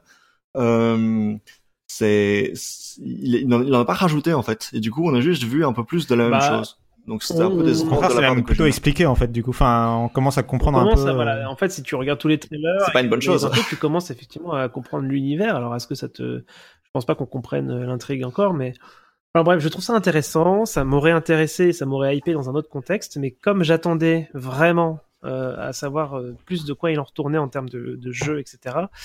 euh, je le compte finalement comme une sacrée déception en fait dans cette 3 Euh, et c'est pareil hein, et je, réitère un peu la même chose pour bah, Spider-Man, on en avait déjà quand même vu beaucoup, mais du coup, Ghost of, Ghost of Tsushima, c'est. Voilà, je sais pas trop à quoi je m'attendais, mais c'est- magnifique, euh, le décor et tout, mais les combats, enfin, le, le jeu, le gameplay avait l'air pas, pas passionnant, quoi. C'est un jeu que je- que j'aimerais bien regarder, mais pour l'instant, ça me- j'étais pas pressé, quoi. Donc voilà, Ouais. donc c'est- c'est c'est un, un peu cette, euh, ce fil global que j'ai sur cette conf, alors que pourtant, j'ai trouvé que c'était très, très solide euh, au global, quoi. Moi, je, moi, je vais en parler rapidement de la conférence Sony parce que c'est une de celles qui m'ont le plus déçu. Enfin, euh, disons que le problème de Sony, c'est, euh, je sais pas si j'ai vraiment été déçu. Je sais pas, j'en attendais pas forcément énormément de- de- depuis qu'ils ont annoncé de toute façon qu'ils allaient présenter que leurs quatre jeux, etc. Euh, mais du coup, alors sur le la, la conférence en elle-même, je pense qu'ils referont jamais ce qu'ils ont fait. Euh, je pense que ça a été euh, un échec. Enfin, euh, l'expérience était intéressante, mais elle a pas montré que c'est, elle a pas porté ses fruits. Euh, les morceaux de musique av- T'avais les- avant chaque trailer, c'était long pour pas, enfin, c'était long dès la deuxième euh, fois avec la flûte là. et, euh, et l'intermission euh, au milieu, enfin le le- l'entracte au milieu avec euh, du ce qui serait normalement le pré-show, mais en fait au milieu de, de la conférence, c'est ni à fait ni fait ni à faire quoi. Donc, euh, enfin pour moi, la, Les journalistes qui étaient, les journalistes qui étaient sur place euh, étaient dans la file et étaient sur, étaient sur Twitter pour savoir ce qui se passait à l'intérieur de la, de la conférence. Ouais, et puis ils ont bien ragé.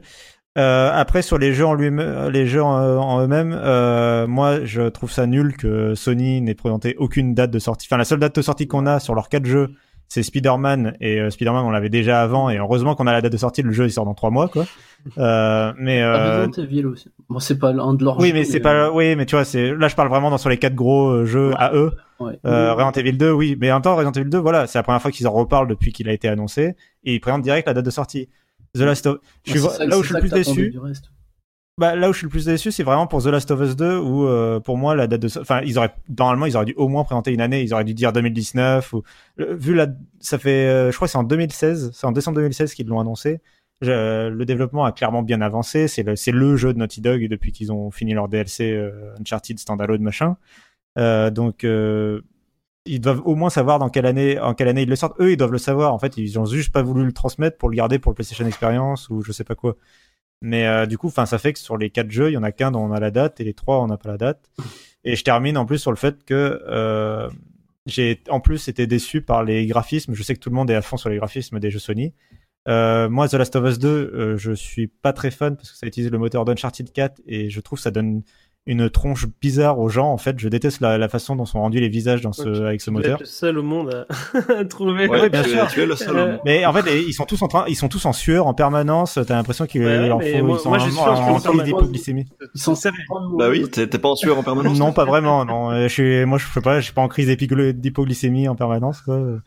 Ah, mais est-ce que, Euh, est-ce que tu es traqué par mais- quelqu'un qui tue les gens euh, par dizaines aussi Non, mais euh, bref. Non, mais je comprends euh, ce que tu veux dire sur le rendu, et après, euh, ça reste. Euh, voilà, moi je suis pas fan du rendu, Oui, mais c'est personnel. Et sur Ghost of Tsushima, c'est encore pire, c'est que tout le monde a été super impressionné. Je suis d'accord qu'il y a beaucoup de feuilles et compagnie qui volent, mais le jeu est flou, littéralement. Il y a, enfin, ils utilisent, je sais pas ce qu'ils utilisent, mais je sais, j'imagine que c'est pour économiser de la, du calcul sur leur euh, feuillage justement. Mais euh, tout, sauf la scène principale, est super, super, super flou, quoi. Euh, ça donne un aspect vraiment brouillon euh, à l'ensemble, je trouve. Et euh, et après, en plus, sur le gameplay, c'est vraiment. Enfin, moi, je, suis en train de jouer à The Witcher 3 en ce moment, et c'est Witcher 3, quoi. Il y a pas. Enfin, a rien de plus, quoi. C'est puis c'est Assassin's Creed si tu veux. C'est-à-dire, t'as un groupe de 5 ennemis en face de toi, et ils viennent te voir un par un. Et euh, tu pars, tu pars, tu attaques, tu pars, tu pars, tu attaques, et puis voilà, les cinq ils sont morts et t'es content. Ça fait des avec des jolies scènes d'assassinat euh, bien bien précalculées, et puis c'est tout. Euh, Moi, Tsushima aussi, Et pareil. puis voilà, j'ai fini. Pareil, non mais- j'ai fini. euh, sur le reste. Il, il m'avait déçu là-dessus, Tsushima. Euh, tu trouves le, le trailer, bah, même si bon, tu peux le trouver flou, euh, ok. C'est vrai que je l'ai pas trop regardé en détail, hein. je l'ai pas regardé beaucoup de fois, mais globalement, les environnements, euh, tu parlais des feuilles, euh, la boue par terre avec les traces de pas, c'est c'est très joli. T'as une sorte d'ambiance Japon, euh, c'est quoi, c'est euh, année 1500, je crois. Enfin, cette époque-là. C'est féodal en tout cas. Ouais, ouais. ouais. Et euh, c'est sur ça, c'est très joli. Et après, tu dis, il y a eu les combats. Et le problème pour moi, c'est que juste avant la con Sony, j'ai dû regarder le trailer de de Sekiro, je sais pas combien de fois. Donc le jeu From Ouais, Software, oui, bah oui, qui pareil se déroule à peu près dans la même période. Enfin, c'est des samouraïs ninja japonais, quoi. Et, euh, et dans, dans ce trailer de, de Sekiro, quand quand il y en a un qui donne un coup d'épée, tu vois vraiment qu'il donne un coup d'épée. Enfin, tu, tu sens que c'est réaliste. Et quand l'épée tape euh, l'épée de l'autre en face, tu sens que c'est deux armes qui où il y a une grosse collision, ils, ils sont repoussés, tout ça. Il y a, il y a un, un effet de combat qui est bah, qui est à l'opposé de Tsushima où les mouvements sont pas naturels, ça va trop vite et tout. Mais bon, Si, oui. Ouais. Non, juste une, une dernière chose, comme ça j'ai fini sur Sony. Euh, en fait, sur les dates de sortie et tout ça, du coup, c'est le fait que, euh, à part Spider-Man, on n'a aucune perspective sur, euh, sur Sony, sur les, leurs jeux, à cause de, enfin, par rapport à l'E3 en tout cas.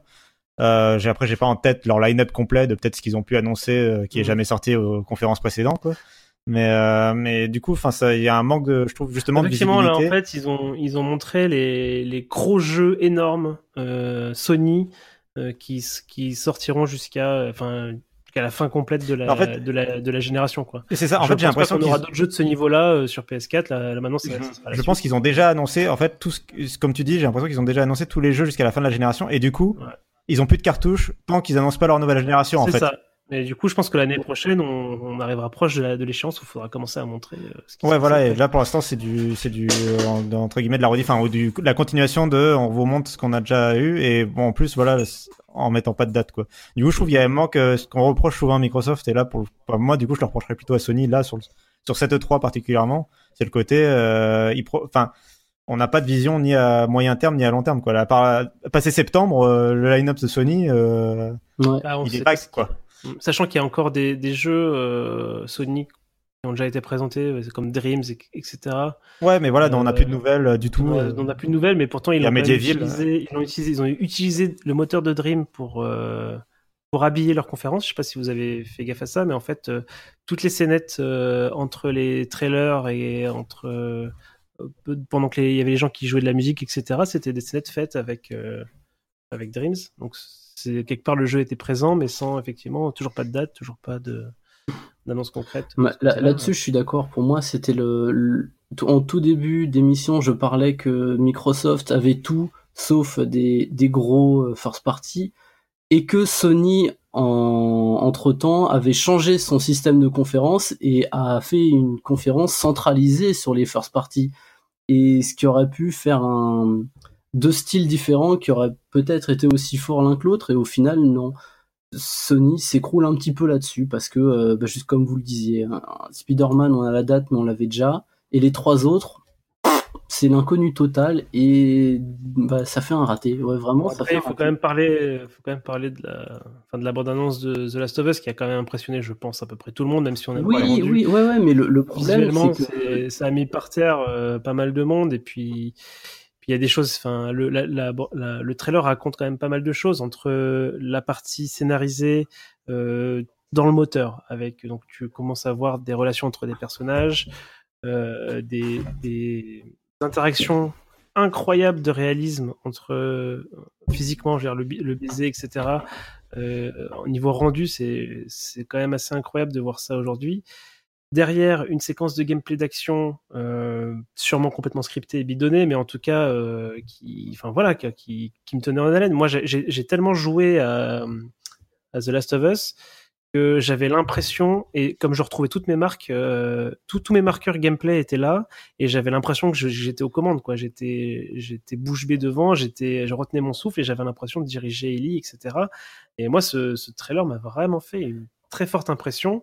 Euh, la violence du truc euh, fait que j'ai quand même un peu de mal parce que moi, les, les trucs trop réalistes et trop violents comme ça, c'est, ça me sort pas du tout du truc. Hein, ça, au contraire, je, suis- je suis complètement dedans, mais ça, ça me choque en fait. euh. Ouais, ouais. Je souffre un peu pour les personnages, etc. Euh, ça m'empêchera pas d'acheter le jeu et puis de le faire 12 fois, hein, c'est pas, un- c'est pas un problème. Ouais, mais, mais- euh, Ouais, mais Tu aimes ça mais voilà, tu aimes enfin, ça, moi, ce trailer m'a mis une claque à plusieurs niveaux, que ce soit au niveau sur, de ma sensibilité à la violence, que ce soit au niveau euh, euh, visuel du truc, euh, du Graphique. Enfin, j'ai Mhm. vraiment, pour moi, ce trailer, c'est probablement mon trailer, euh, hein, j'ai envie de dire mon trailer préféré. Je pense que c'est mon trailer préféré de l'E3.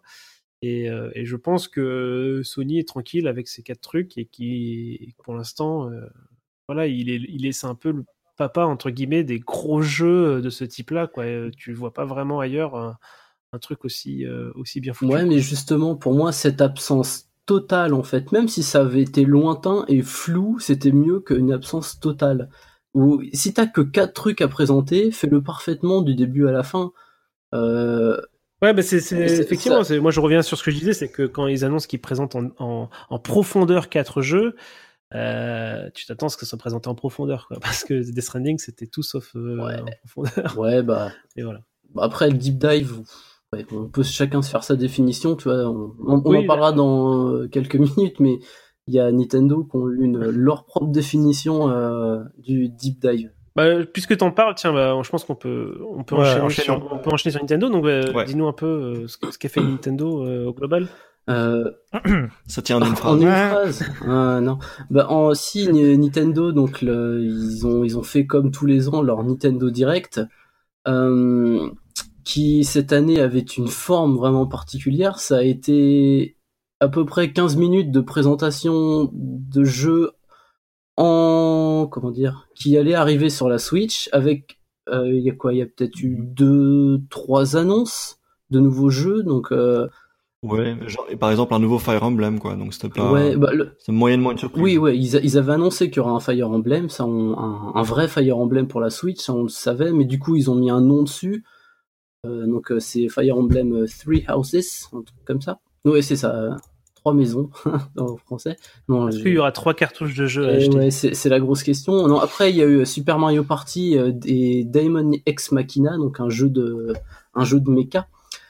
Euh, et alors, s'en est suivi un tunnel, mais un tunnel de- qui allait très vite, mais qui a présenté énormément de jeux. En fait, c'est c'est ça qui est assez drôle. On, parce que bon, on va attaquer ça tout de suite, mais le- les 25 autres minutes de la conférence, ça a été euh, Smash Bros. Euh, en long, en large, en travers, en retourné, en- dans tous les sens. On en a appris, on a appris tout ce qu'on ce qu'on voulait pas sur Smash Bros. Bon, en tout- enfin, c'est intéressant, mais peut-être pas, sûrement Mhm. pas en tout cas euh, dans un Nintendo Direct de l'E3. C'est vrai que peu de gens étaient intéressés par ça. Il y en avait euh, certains, mais c'était un public qui aurait pu aller le chercher ailleurs que euh, dans, dans dans la conférence de l'E3. Donc ça, oui, c'est le gros point noir et c'est ce que les gens retiennent. Euh, oui, bah du coup, Bah, surtout parce que c'est la fin en plus. Ouais, non, mais non, mais c'est ce que les gens. retiens parce que c'est la fin. C'est ça, tu, bah, c'est plus que la fin, c'est la, la, la quasi-totalité du truc, donc c'était pas, non, c'était un, une mauvaise, euh, un mauvais plan de leur part, mais moi j'aimerais revenir quand même sur l'autre partie de cette conférence, qui finalement j'ai trouvé ça, euh, j'ai, trouvé ça plutôt bien pour, euh, mais pour plusieurs arguments. C'est que déjà, comme j'ai dit, il y a eu à peu près une trentaine de jeux balancés en, en un quart d'heure et beaucoup sont datés. On en parlait juste avant avec Sony qui, qui a donné une date sur quatre jeux. Là, il il y en a beaucoup et il y en a même trois parmi tous ces jeux qui sont sortis immédiatement. Non, il y en a un, c'est un DLC, c'est le DLC de Splatoon qu'on attendait pour cet été et ils ont dit bah non, c'est dispo maintenant. Il y a eu Fortnite. Euh, on le présente à personne, Fortnite, donc c'est c'est quand même une grosse, une grosse annonce, l'arrivée immédiate de Fortnite sur Switch. Même si ça a avait- bien mis Sony dans la merde pour le reste de Ouais, l'E3. on en, on en reparlera. et on a eu aussi euh, Hollow Knight. Et alors Hollow Knight, c'est pour beaucoup un GOTY de euh, de l'an dernier. Et, et moi, par exemple, je sais que j'ai vu sur mes flux Twitter et même euh, un peu autour de moi, beaucoup de gens m'en parlaient et ils l'ont téléchargé. Ils l'ont réacheté Ouais, ou réacheté sur, euh, sur Switch. Donc il y, a eu, y a eu un gros effet immédiat. T'en as eu, t'as eu des annonces euh, de divers types de jeux. T'as eu le, des, des, très, des trucs très très indés, enfin très pixelisés. On dirait que c'est du low budget ou, ou des, des jeux développés par peu de personnes. Euh, et t'as eu aussi Wolfenstein 2 dans le tas. T'as eu du, du over, Dragon Ball, Fight, Ouais. Dragon Ball Fighter Z. Fighter Z, ouais, c'est, il y a eu un peu de tout, et je, je trouve qu'on, on a passé trop de temps sur ce- cette mauvaise, euh, cette mauvaise forme de du direct à critiquer ce deep dive, ce deep deep deep dive sur Smash Bros. et on, on a occulté un peu tout le reste qui a annoncé tout tout le catalogue de la Switch à venir pour euh, pour la fin de l'année et deux trois jeux de 2019. Je suis, je suis un Bah, peu comme toi, je, je trouve aussi que c'était globalement une, un bon Nintendo Direct, en tout cas si tu prends que, si tu prends que la partie Bah, intéressante, si- si, si peux rajouter un, euh, l'énumération de... un dernier petit truc, il, il faut aussi prendre en compte. Alors certes, c'est un E3, mais c'est à peu près la, pardon, la quatrième communication euh, Nintendo cette année. C'est un peu leur quatrième direct, si on compte la présentation de Pokémon Let's Go.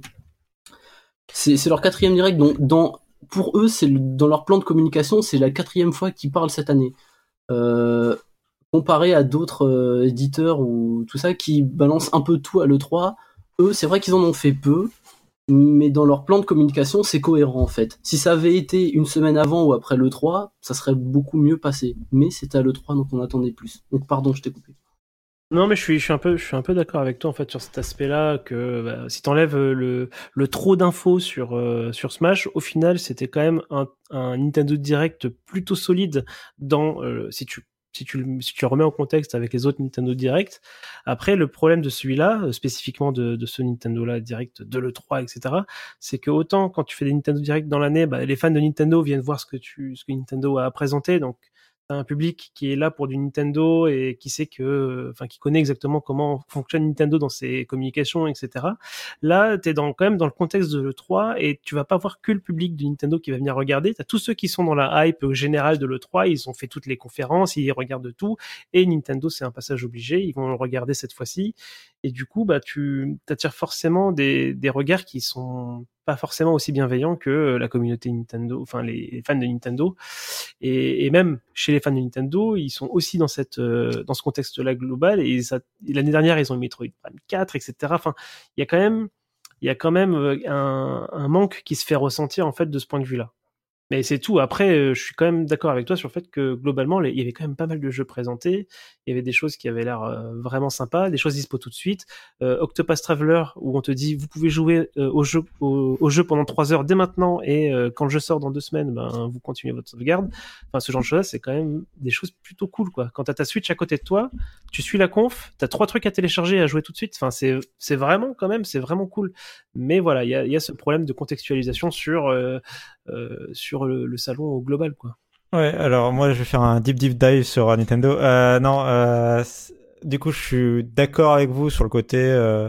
moi je dirais que c'est un Nintendo Direct moyen entre guillemets parce qu'ils ont vraiment, malgré tout, ils ont passé trop de temps sur euh, Smash Bros. Donc en le prenant en dehors de l'E3, je dirais que c'est quand même un, Nintendo Direct moyen. Ils auraient dû mettre plus l'accent avant le- quand ils ont annoncé leur Direct en disant. On fera vraiment très long sur Smash Bros. euh, Préparez-vous quoi. Mais c'est vraiment bizarre parce qu'ils ont le, enfin ils ont le Treehouse pour ça. euh, c'est bizarre quoi. Mais euh, mais bref, peu importe.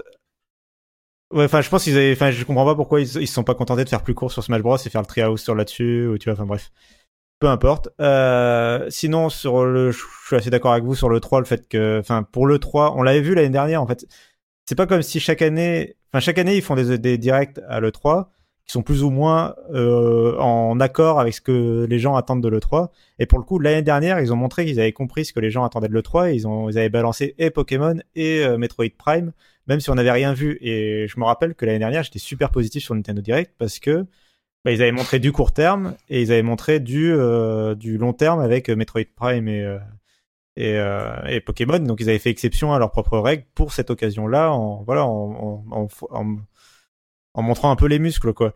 Et là, euh, malgré tout, euh, hormis, enfin, euh, enfin, il y a, y a ça qui s'additionne au fait que, donc là, je, l'ai trouvé plutôt décevant cette année, et parce qu'ils n'ont pas montré assez, je trouve, sur le long terme. Il manquait, par exemple, un trailer de Metroid Prime ou un nouveau truc, un nouveau titre à annoncer, euh, vraiment, enfin, en plus du Super Mario Party, il manquait un, un titre ou peut-être un Bayonetta 3, tu vois, à montrer, quelque chose comme ça. Euh, mais sinon, euh, en plus sur le fait que le- les autres jeux, même si des fois il y a des trucs comme Hollow Knight où ça marche, euh, globalement il y a quand même le fait que la Switch est une console à portage quoi. Et ça, et je vais faire une boucle avec un truc que dont j'ai pas parlé dans les autres conférences, euh, le fait que la Switch était absente des autres conférences. Euh, bon alors pour Sony, et Microsoft et le PC Gaming Show ça se comprend. Pour Ubisoft et euh, EA c'est un peu plus euh, dommage. Alors Ubi oui elle y était pour euh, le vaisseau, le truc de vaisseau là. Mais euh, je, je trouve, enfin, ça manquait d'annonces globalement de jeux soit qui sont sur les trois consoles, soit de jeux qui sont euh, exclus à la Switch. Je trouve ça étonnant Mhm. que EA ait pas de plus, par exemple, de titres. Euh, Enfin, ils ont vu le succès de la Switch. Et je trouve ça étonnant. Acti a vu le succès de la Switch. Tous ces gens-là ont vu le succès de la Switch. Et je trouve ça bizarre qu'on n'ait pas encore leur réaction en Chez- mode chez euh, Ubisoft, on fait des titres exclus, tu vois.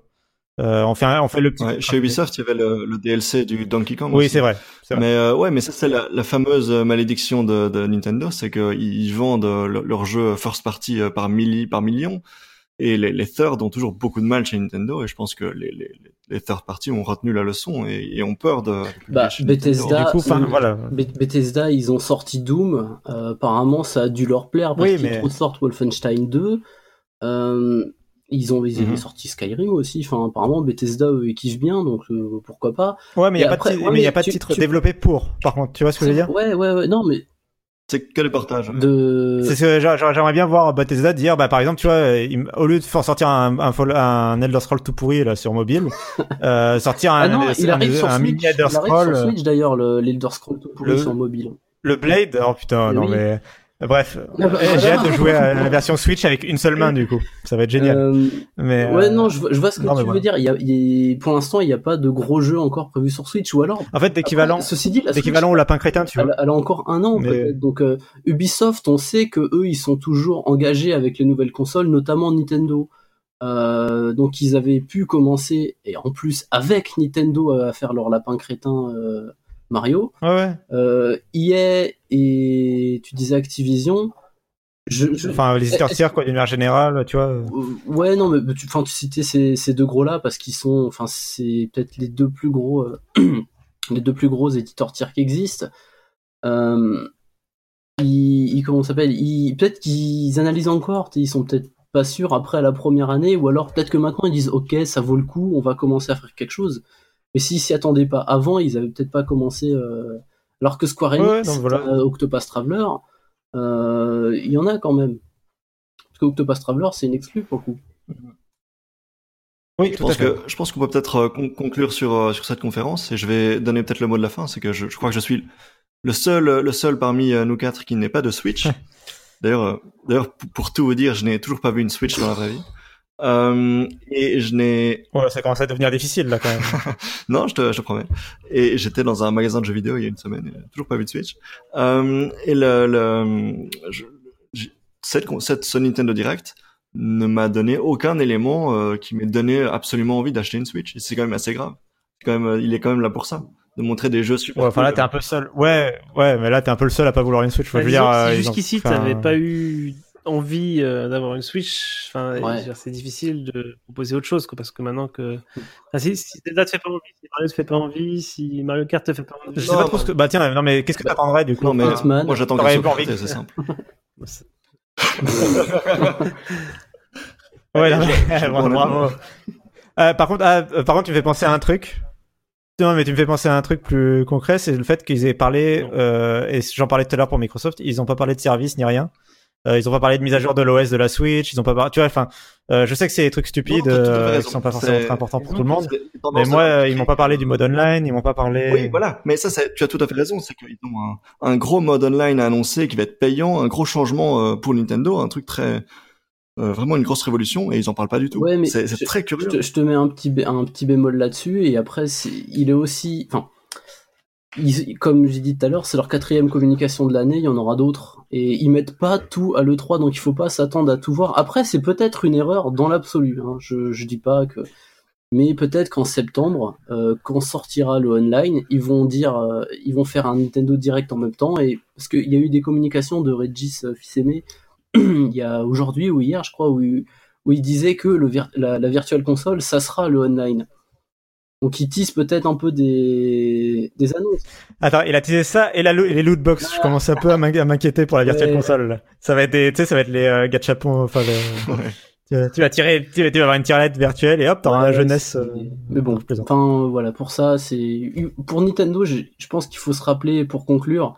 Certes, c'est un Nintendo Direct à l'E3, mais ça reste qu'un Nintendo Direct dans l'année, et pour eux, il y en a, il y en a plein. Autant qu'ils veulent d'ailleurs. Mhm. Oui, bien sûr, bien sûr. Non, je, je trouve Comme que le êtes, PlayStation euh, Experience par rapport au. Je trouve que vous êtes un peu généreux. Moi, je trouve que c'était le- leur Nintendo Direct le plus mauvais depuis euh, depuis des années, et, euh, et je ne suis pas seul à le penser. Franchement, c'était très mauvais, je trouve. Bah, Ah, tu parles que de l'E3. Bah, disons je me souviens trop du Nintendo Direct Mini euh, de début d'année pour pour penser ça. Tu Oh, vois. ils ont fait, ils ont, ils ont fait plein des Nintendo Direct moins bien quand même. hein. Ils ont fait pire. cette cette, cette bah, discussion. bon, je pense, Moi, je pense qu'on va, on va pas aller plus loin. on va s'arrêter là. On peut, on peut, on peut et avant de, avant de terminer, euh, j'aimerais faire un petit tour de table pour savoir un petit peu, bah, euh, au global, euh, qu'est-ce quel est le, je sais pas, les, les trois jeux que vous retenez euh, et, euh, là, là où les deux grosses déceptions euh, de, de l'E3. On peut commencer par Cassim. Ouais, euh, bah rapidement, j'ai mentionné quelques trucs à retenir. Enfin, il y avait un truc que je voulais retenir sur le 3 en général, Oh, c'était les musiques de trailers parce que je savais pas où le caser.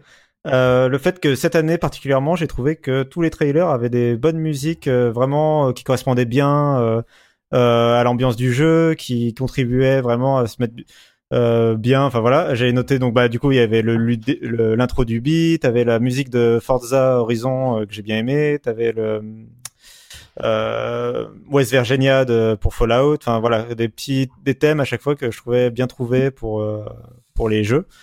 Et euh, je trouvais qu'ils avaient fait un effort particulier là-dessus. Il y avait aussi un thème avec euh, je sais plus quelle musique. Euh, ouais, ils avaient fait un effort là-dessus. Et du coup, sur les jeux que j'ai retenus, bah, Cyberpunk en particulier, parce qu'on en a à peine ab- abordé. après la démonstration de Microsoft, les journalistes ont pu euh, le voir en behind closed door. Alors a priori, c'est pas eux qui ont joué, mais ils ont vu quelqu'un y jouer. Enfin, il y avait un démonstrateur qui y jouait et ils ont pu poser des questions et avoir les réponses. Et euh, et vraiment, enfin tout le monde, euh, enfin ça a mis une claque à tous les journalistes. Il y en a pas, j'ai pas, je crois pas être tombé encore sur un euh, sur une euh, un journaliste qui aurait été déçu par cette présentation. Ils ont tous hâte. Ils disent Mhm. tous que ce serait probablement pour la next gen vu ce qu'ils ont vu. Et euh, voilà, ça a l'air très intéressant, notamment le fait que ce sera en vue FPS. Moi, c'est ce qui m'a hypé sur le jeu. À la base, j'étais un peu, mais euh, voilà, pourquoi pas. Je, je m'attendais à un Witcher avec une skin euh, futuriste, quoi. Et apparemment, c'est vraiment un jeu complètement différent. euh, et notamment, c'est un FPS. Et moi, ça m'intéresse beaucoup les FPS pour le côté immersif. Ce qui est, ce qui est très intéressant avec Cyberpunk, je te, je te, je t'interromps deux secondes, hein, mais c'est juste que Witcher 3, il y avait une grosse polémique sur le, le downgrade, les images qu'ils avaient montrées à l'E3 et finalement le jeu au final ne ressemblait pas vraiment à ça.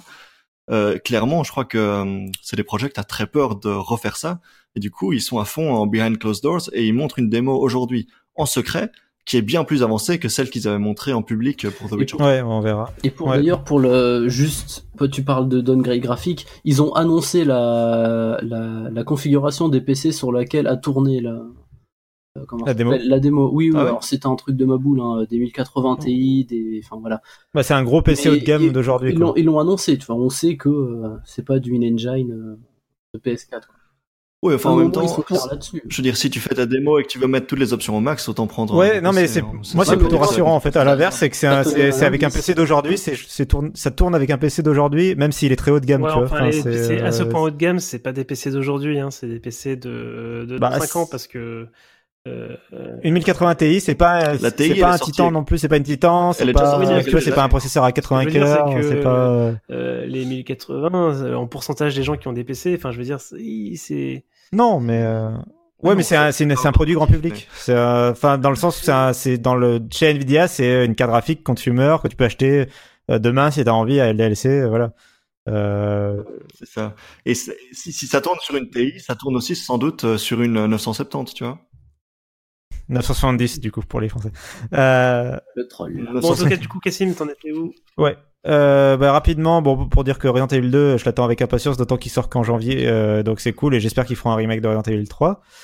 Euh, et je vais enlever des déceptions pour pouvoir parler d'un truc supplémentaire pour dire euh, l'interview de Phil Spencer euh, qui était vachement intéressante parce que du coup on en a pas parlé, Ah, c'est oui. en dehors de l'autre, enfin c'est en dehors des conférences et euh, et c'est pour le coup c'était vraiment Sur quel site euh, l'interview? Euh, alors je l'ai vu, il y avait le E3 Co- Coliseum qui était vachement intéressant. Non, euh, toi tu veux parler de l'interview de Giant Bomb euh, parce qu'il en a fait plusieurs des interviews qui sont toutes intéressantes, mais euh, celle de Giant Bomb en particulier est vraiment bien. Euh, sur lequel il revient assez de façon transparente euh, et franche sur euh, il revient sur autant de trucs que l'annulation de Scalebound, sur le manque de jeux japonais, sur euh, je sais plus sur quoi il revient d'autre, enfin il, voilà, sur le- la tenue de la conférence, etc., sur le nouveau Microsoft. Euh. le, le multiplateforme aussi, la, la grosse, la grosse polémique avec euh, Oui, avec euh, euh, Fortnite. Fortnite. qui n'est pas jouable sur Switch et sur Xbox euh, si on si on a utilisé son compte euh, avec une PlayStation. Il, il discute de ça de manière très euh, transparente Ouais. et tout. et C'est vraiment euh, Il a l'air vraiment honnête, quoi. très bon moment chaque année à l'E3. euh, Bah, du coup, euh, si Cassim, t'as fini. Ouais, bah, je finis rapidement sur les déceptions pour juste dire, euh, j'aurais bien aimé que Microsoft annonce un rachat qui soit plus gros que ce qu'ils ont annoncé. Euh, ils en ont annoncé beaucoup, donc c'est bien, mais ils ont annoncé que des petits studios et il manquait au moins un gros, un studio moyen. Genre un, et moi je parlais d'un. Dontnod par exemple, j'aurais bien aimé euh, un truc, tu vois, qui est déjà plus fait ses Après, preuves. euh, Dontnod, c'est gros pour toi, mais pour euh, quelqu'un de l'autre bout du monde, euh, Oui, c'est l'équivalent de. C'est pas très gros. ça, Bah justement. si, c'est bah, c'est euh, beaucoup plus gros qu'un truc qui a jamais sorti de jeu comme ceux qui font euh, We Happy Few machin truc bidule là. D'accord. Et euh, ceux qui ont fait State of Decay 2, excuse-moi, mais bon voilà quoi, c'est pas. euh, En tout cas, c'est ma déception à moi quoi. Un Mhm. truc euh, un peu plus médium, triple Mais- A, euh, voilà. Justement, justement, dans, dans l'interview avec Giant Bomb que tu cites, il y a à un moment donné euh, Jeff Gerstmann qui essaye de son- sonder un peu le terrain et demander, mais tiens, il y a justement des rumeurs euh, comme quoi vous allez a- acheter encore un nouveau studio euh, Ouais, prochainement et que l'annonce n'était pas encore, euh, c'était pas encore clôturé pour pouvoir l'annoncer on stage. Euh, donc voilà, peut-être que ça Et va quand même euh, se produire, Cassim. et la réponse est assez. Ouais, la ré- je trouve que la réponse est assez floue pour laisser entendre, euh, ou même j'ai carrément moi compris qu'ils ils voulaient pas s'arrêter là et qu'il y aurait, enfin en tout cas sur la- l'agrandissement de, des- du first party, du catalogue first party. ouais, bah, ouais, à la, Games- à la Gamescom, tu sais, peut-être un, un développeur only PC, tu vois, tu l'annonces à la Gamescom, bref, on verra.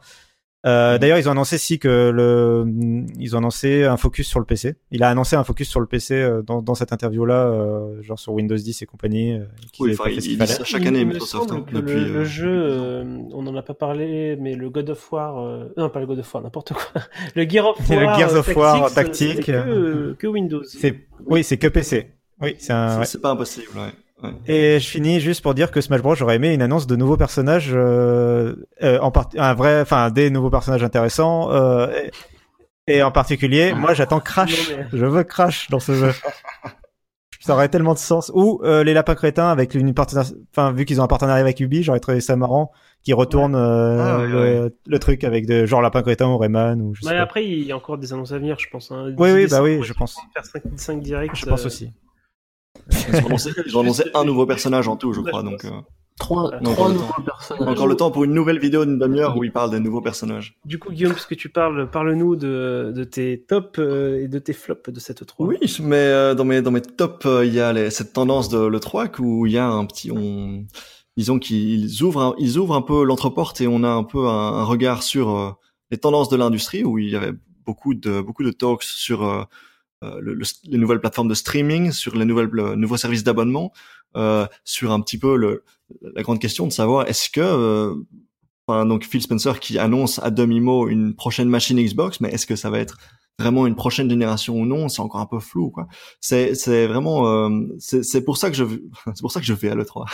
non, c'est pour ça que je, je regarde les, les comptes. C'est justement ce genre de de tendance de l'industrie euh, là, là où va le marché du jeu vidéo. Ça m'intéresse très fort.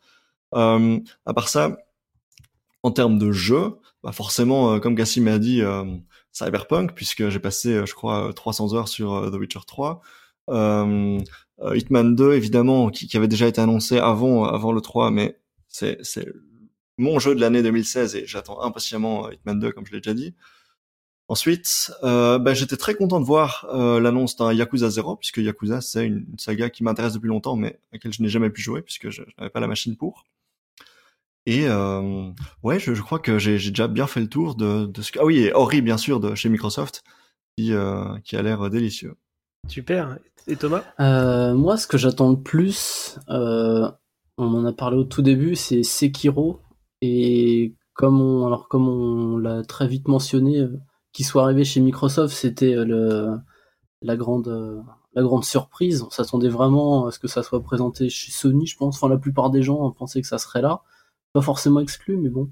Mais ouais, Sekiro, donc la suite des aventures de From Software, on va dire après après Bloodborne, après Dark Souls. Euh, et des- c'est d'ailleurs euh, c'est d'ailleurs très marrant, je trouve, parce que de tout ce qu'on a vu dans le trailer et des interviews de Miyazaki derrière, ils, déconstruisent un peu tout ce qui fait les tout ce qui enfin en tout cas faisait un peu la légende des des Soulborn. Euh, Il y a plus d'endurance, il y a plus de il y a plus de d'éléments RPG, donc il y a plus de statistiques, il y a plus d'armes, il y a plus de donc ils refondent un peu leur euh, leur système de jeu et moi ça m'intéresse encore plus euh, je pense. Là où toutes les on, a vu The Surge 2 qui a été présenté aussi pendant le 3 et lui pareil il reste encore dans la dans la copie du bah, du schéma d'avant en fait des, des Soulborn donc voilà Sekiro euh, très curieux. Je peut-être celui que j'attends le plus. Euh, comme Cassim Resident Evil 2 on savait qu'il y en avait un. Maintenant on a vu à quoi ça ressemblait. C'est du c'est du comment gameplay à la Resident Evil 4 donc euh, caméra à l'épaule tout ça. Et et des trailers qu'ils ont passé non des enfin si le trailer en premier et après on a eu des vidéos de gameplay qui durent 15-20 minutes. Euh, l'ambiance a l'air vraiment folle. Moi enfin je- j'avais peur en regardant en vidéo donc euh, j'ai l'impression que je vais acheter ce jeu pour dire merci mais que je vais pas y jouer et que je, je vais y jouer sur YouTube comme on dit quoi. et euh, Ah ouais? Ouais, ouais, ouais. Non, mais moi, alors, enfin, je vais pas raconter ma vie, mais euh, Resident Evil 2, c'est le jeu auquel je peux pas jouer par excellence. quoi. J'ai trop peur. Je veux, tu me mets la manette de PlayStation dans la main, euh, je pars. euh, je, bref, voilà. Euh, et en dernier, ouais, dernière attente, Fallout 76, parce que depuis que je joue à Fallout 3, j'ai toujours rêvé ça avec un, un de mes potes, avec qui on, encore une fois, je raconte ma vie. hein, j'ai dit que j'allais pas le faire, mais on, non, Mais vas-y, non, mais c'est on joue, on joue en coop ensemble depuis des lustres, depuis qu'on est en primaire, et euh, on joue à tout en coop. Dès qu'il y a un jeu en coop, on joue. Et quand on joue à Fallout 3, donc pas en coop du coup, hein, c'est un jeu solo, on se dit putain, mais il nous le faut à deux quoi. Ça serait trop trop bien. Et, et- Mais t'as pas un peu peur du côté, euh, il y a aucun NPC dans Mais le non, jeu à part, euh, enfin, il y, a- il y a que des vrais joueurs, il y a aucun NPC. Mais, bah alors déjà, il- les quêtes, ça sera aussi, il y aura toujours des robots, il y en aura un petit peu comme ça, et puis même, Ouais. ouais, mais ce qu'on ce qu'on aime bien nous dans Fallout, c'est euh, sortir et survivre, tu vois, aller aller ramasser des trucs dans des ruines et tout ça. Et après, les NPC, ça fait quoi? Ça donne des quêtes, euh, ça fait des histoires, et on sait très bien que Bethesda, bah, ils savent pas en faire. Enfin, on, on peut pas. se- Tu rigoles on- ou quoi bah, Ah oui, mais Bah non, mais- Oui, non, t'as raison, Euh, je me confonds avec euh, Obsidian. Ouais, ouais, oui, oui, ben voilà, c'est pas New Vegas. C'est, euh, on, on se plaint toujours que Bethesda ils écrivent très mal leur jeu. Là, ils disent, il y a, certes, il y a une histoire, mais elle sera pas beaucoup écrite vu qu'il n'y a pas de PNJ. Donc, euh, moi, pour moi, c'est que du bon Fallout 76. C'est, c'est vraiment tout ce que j'attendais, quoi. Et après, en déception, bah, c'est un peu difficile parce que moi, j'ai, j'adore toujours le 3. Pendant une semaine, on parle que de jeux vidéo, on se prend une tonne de trailers, une tonne de news, une tonne d'annonces. Euh, à la limite, si mes déceptions, ça va être les, choses qui n'ont pas été parfaites. Donc, euh, par exemple, euh, Sony, Sony, comme je disais, ben, il y a quelques minutes, Sony qui, qui pour moi pouvait faire le, contrepoids de Microsoft, qui les a copiés sur leur, format de conférence. Ils auraient pu faire quelque chose aussi fort et totalement différent, et ce manque de vision avec leur manque de date, pour moi, par exemple, ça me, ça me gâche un peu la fête. Mais euh, globalement, j'ai peu de déception. Il y a eu plein d'absences cette année, bah, c'est pas grave, ils reviendront plus tard et peut-être à l'an prochain, quoi. Voilà. Ok, puis moi de mon côté, je, vais, je vais aussi parler de Sekiro parce que vraiment, c'est le jeu qui me manque tout de suite là. C'est le jeu que j'ai envie vraiment de jouer maintenant, etc. Et, moi, tu en as déjà assez bien parlé. Euh, L'autre jeu, euh, alors en fait, moi j'ai retenu vraiment les jeux dont j'ai vu du gameplay, hein, enfin du gameplay de jeu, de, du vrai jeu vidéo. Quoi. Donc euh, il y a Control euh, où on a vu pas mal de séquences. euh, donc c'est le nouveau jeu de, de, de Quantum Break, j'allais dire, non, de Remedy, qui a l'air assez dingue, que ce soit visuel et puis avec tout un système de, de, de manipulation physique et tout ça. Enfin, ça, ça a l'air assez fou et j'ai hâte de, de me promener dans cet univers-là. Et puis j'ai retenu aussi évidemment The Last of Us, hein, j'en ai déjà assez parlé. Sinon, moi, je retiens aussi les, tendances euh, générales de l'E3. Donc, on a les, les, les jeux services qui euh, continuent sur leur lancée et qu'il y en a de plus en plus et tout le monde veut le sien. Il y a les services de jeux où là aussi, de ce côté-là, ça commence à arriver. Donc, euh, Microsoft était un petit peu euh, sur le devant de la scène avec son Game Pass et là, tout le monde commence aussi à vouloir sortir le sien. Il y a des rumeurs en ce moment sur le PS Now proposerait bientôt de pouvoir télécharger les jeux en local. Euh, J'imagine que c'est, alors c'est qu'une rumeur, hein, mais ça, ça- vu qu'ils ont des jeux PS3, des jeux euh, qui sont nuls par ailleurs, je sais pas, euh, je sais pas qu'est-ce que ça impliquerait, mais en tout cas, ça, serait intéressant comme, euh, comme évolution de, leur service. Et c'est aussi le- les loot box hein, qui ont été vraiment, vraiment rejetés en bloc. Quasiment à chaque conf, Euh, tout le monde était fier de dire que dans son jeu il n'y avait pas de loot box, même quand le jeu n'avait aucune raison d'avoir des loot box initialement. Euh, donc moi je vois ça d'un très bon œil hein, quand on a pendant quelques, euh, on va dire pendant un an, nous expliquait que les, jeux AAA ne pouvaient pas se passer de loot box pour pouvoir avoir un business model viable. Bah là, on commence à voir qu'apparemment ils ont dû trouver la solution miracle puisque ils, les retirent de leur jeu un peu partout. Donc voilà, donc ça c'est les, les points positifs. Et la déception, bah, j'en ai parlé, je pense que c'est ma déception générale sur, euh, enfin générale pas forcément, mais la déception sur le manque d'infos sur Death Stranding, qui pourtant m'a fourni quelque chose que j'ai beaucoup aimé regarder, mais voilà, j'y croyais moi cette 3, le Death Stranding euh, là tout de suite, enfin Mhm. bientôt en tout cas. Et euh, l'autre déception, c'est côté Nintendo, je, je voulais, euh, je voulais un peu plus de Metroid et malheureusement, je, je pense comprendre que ça sera euh, pas pour cette année, pas pour l'année prochaine. Bah, eu Replay. Peut-être pas. euh. Je sais plus comment il Ouais, s'appelle, Ridley. euh, Ridley. Ah, j'ai Ridley, dans ce match. Euh. Effectivement. Voilà, bah, ça sera tout. C'était c'était pas le Metroid que tu voulais, mais c'était le Metroid, Metroid que tu méritais, peut-être, je sais Ouais. pas. Juste, juste une, une question avant, avant de conclure. Les, les, les tendances dont on a parlé, c'est-à-dire les, les offres d'abonnement et les offres de streaming, et, etc. Mhm. Est-ce que, est-ce que vous pensez que vous allez euh, vous abonner à une offre d'abonnement euh, en 2019 Euh, moi, oui. Alors, euh, je pense que je passerai sur euh. EA première machin pour euh, tester. Euh, c'est quoi C'est Origin euh, Access Ouais, bon, je retiens pas pour, non plus. euh, pour me faire mon. Pas, pas forcément toute l'année, mais pour tester, euh, pour tester Anthem, pour tester. euh, Ça fait longtemps que j'ai pas joué à FIFA, donc j'en profiterai pour jouer un petit peu. à- Battlefield, à Battlefront. Battlefield, ouais, etc. ouais. Euh, donc, moi, je vois ça comme un. Peut-être que je mettrais 100 euros parce que c'est le prix de deux jeux et que je jouerai à tout ça pendant un an. Et peut-être que je continuerai là. Mais ouais, je, je suis quasiment sûr en fait, de partir sur euh, ce service-là euh, si s'il est disponible à tous. Je crois pas que ce soit encore le cas, mais euh, Bah surtout que si tu le prends, il me semble que le, le Star Wars, même s'ils en ont pas parlé beaucoup, il est quand même daté pour 2019. Et, euh, et du coup, euh, moi je suis assez d'accord avec toi. Je pense aussi le prendre pour un. Bon, je sais pas, Star Wars, j'en ai rien à foutre. Donc je pense, je pense que je vais juste prendre un mois euh, pour euh, tester en thème. Et du coup, ça, pour moi, du coup, je prendrais plutôt celui de EA, effectivement, mais, Mais du, coup, coup, que pour un mois. en fait, je prendrais bien aussi qu'un mois Et- comme toi, mais j'ai peur de d'aimer Mais- Anthem et de vouloir acheter le jeu derrière. Et je, je me sentirais, euh, je me sentirais floué si c'est le cas. Ouais, mais voilà, coup, enfin, ça, je sais pas. Mais en tout cas, euh, si tu prends un an, par contre, juste pour dire que si tu prends un an au moment de la sortie de Anthem, bah du coup, ça t'a- t'inclut probablement les jeux qui sortiront Ouais, à la fin de l'année euh, chez EA, qui quoi. sortis avant et que j'aurais loupé, donc euh, c'est pas mal. mhm. Voilà. Et du coup, jusqu'à jusqu'à présent, l'offre euh, l'offre actuelle du Origin Access euh, qui est disponible sur PC et le EA, EA Access qui est sur Xbox, est-ce que- est-ce qu'on sait si euh, il y a- si, si c'est prévu également sur PS4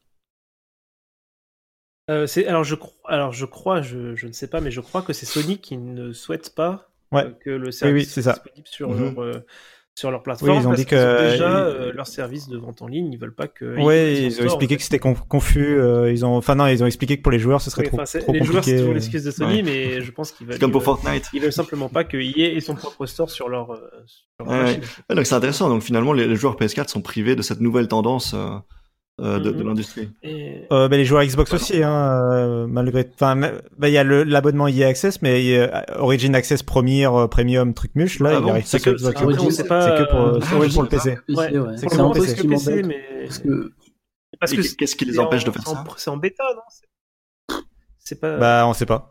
Ils ont juste pas annoncé. Alors, euh, je pense que eux, c'est peut-être qu'ils ont juste pas envie de. Peut-être que l'abonnement EA Access, tu vois, celui sur Xbox, ils sont obligés de filer une partie de l'abonnement à Mhm. MS, euh, comme quand t'es sur l'App Store, par exemple, d'Apple ou des trucs comme ça. Donc C'est ça, pour raisons, envie de- euh, Ils ont juste envie de tester. De euh, tu vois, ils savent. ce qui est certain Le PC, que- c'est une niche pour eux peut-être, et du coup, ils ont peut-être envie de juste de tester Voilà, d'abord sur ça. Ce qui PC. est certain, c'est que sur PC, c'est plus simple. Euh, ils ont besoin, de- ils ont, ils rendent de compte à personne.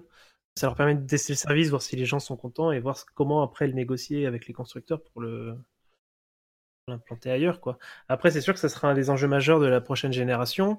Euh, Ouais. Peut-être que la guerre se fera à ce niveau-là. Quel, quel Ouais, si constructeur, la Xbox 2, quel constructeur acceptera euh, les services des différents euh, éditeurs tiers, ça. etc. Ça pourra jouer. Si la Xbox Next, euh, si la Xbox Next, elle a l'abonnement de EA et que la PlayStation 5 l'a pas, euh, là- déjà par exemple, c'est, euh, enfin c'est, enfin il s'il y en a un qui l'a, il faut absolument que l'autre, euh, enfin ça va faire bouger im- immédiatement l'autre quoi. Si tu peux pas te si permettre. L'autre euh, est persuadé qu'il est le plus fort et Oui, oui, oui, ça c'est, faut faire très attention quand t'es persuadé d'être le plus fort, ça te donne une Xbox One ou Ouais. une PlayStation La 3. vraie, la vraie réponse, euh, d'après Yves Guillemot, c'est que euh, le futur, c'est que du streaming Ah. et que euh, on va pouvoir streamer ces jeux euh, avec euh, sa télé, euh, sa smart TV mais là, on trucs part comme dans ça. un futur euh, Parce très que- futuriste. Parce que Ah, mais c'est, c'est... que Ouais, Guillemot ça, on- verra en next gen 2019, encore, euh. donc, euh, d- d- déjà que penser Euh, que ouais. Sony suivra peut-être pas Microsoft, euh, bah on sait pas. hein. Peut-être qu'ils ils annonceront trois mois avant. hein, Je sais. Enfin, là on part dans la fiction, je pense.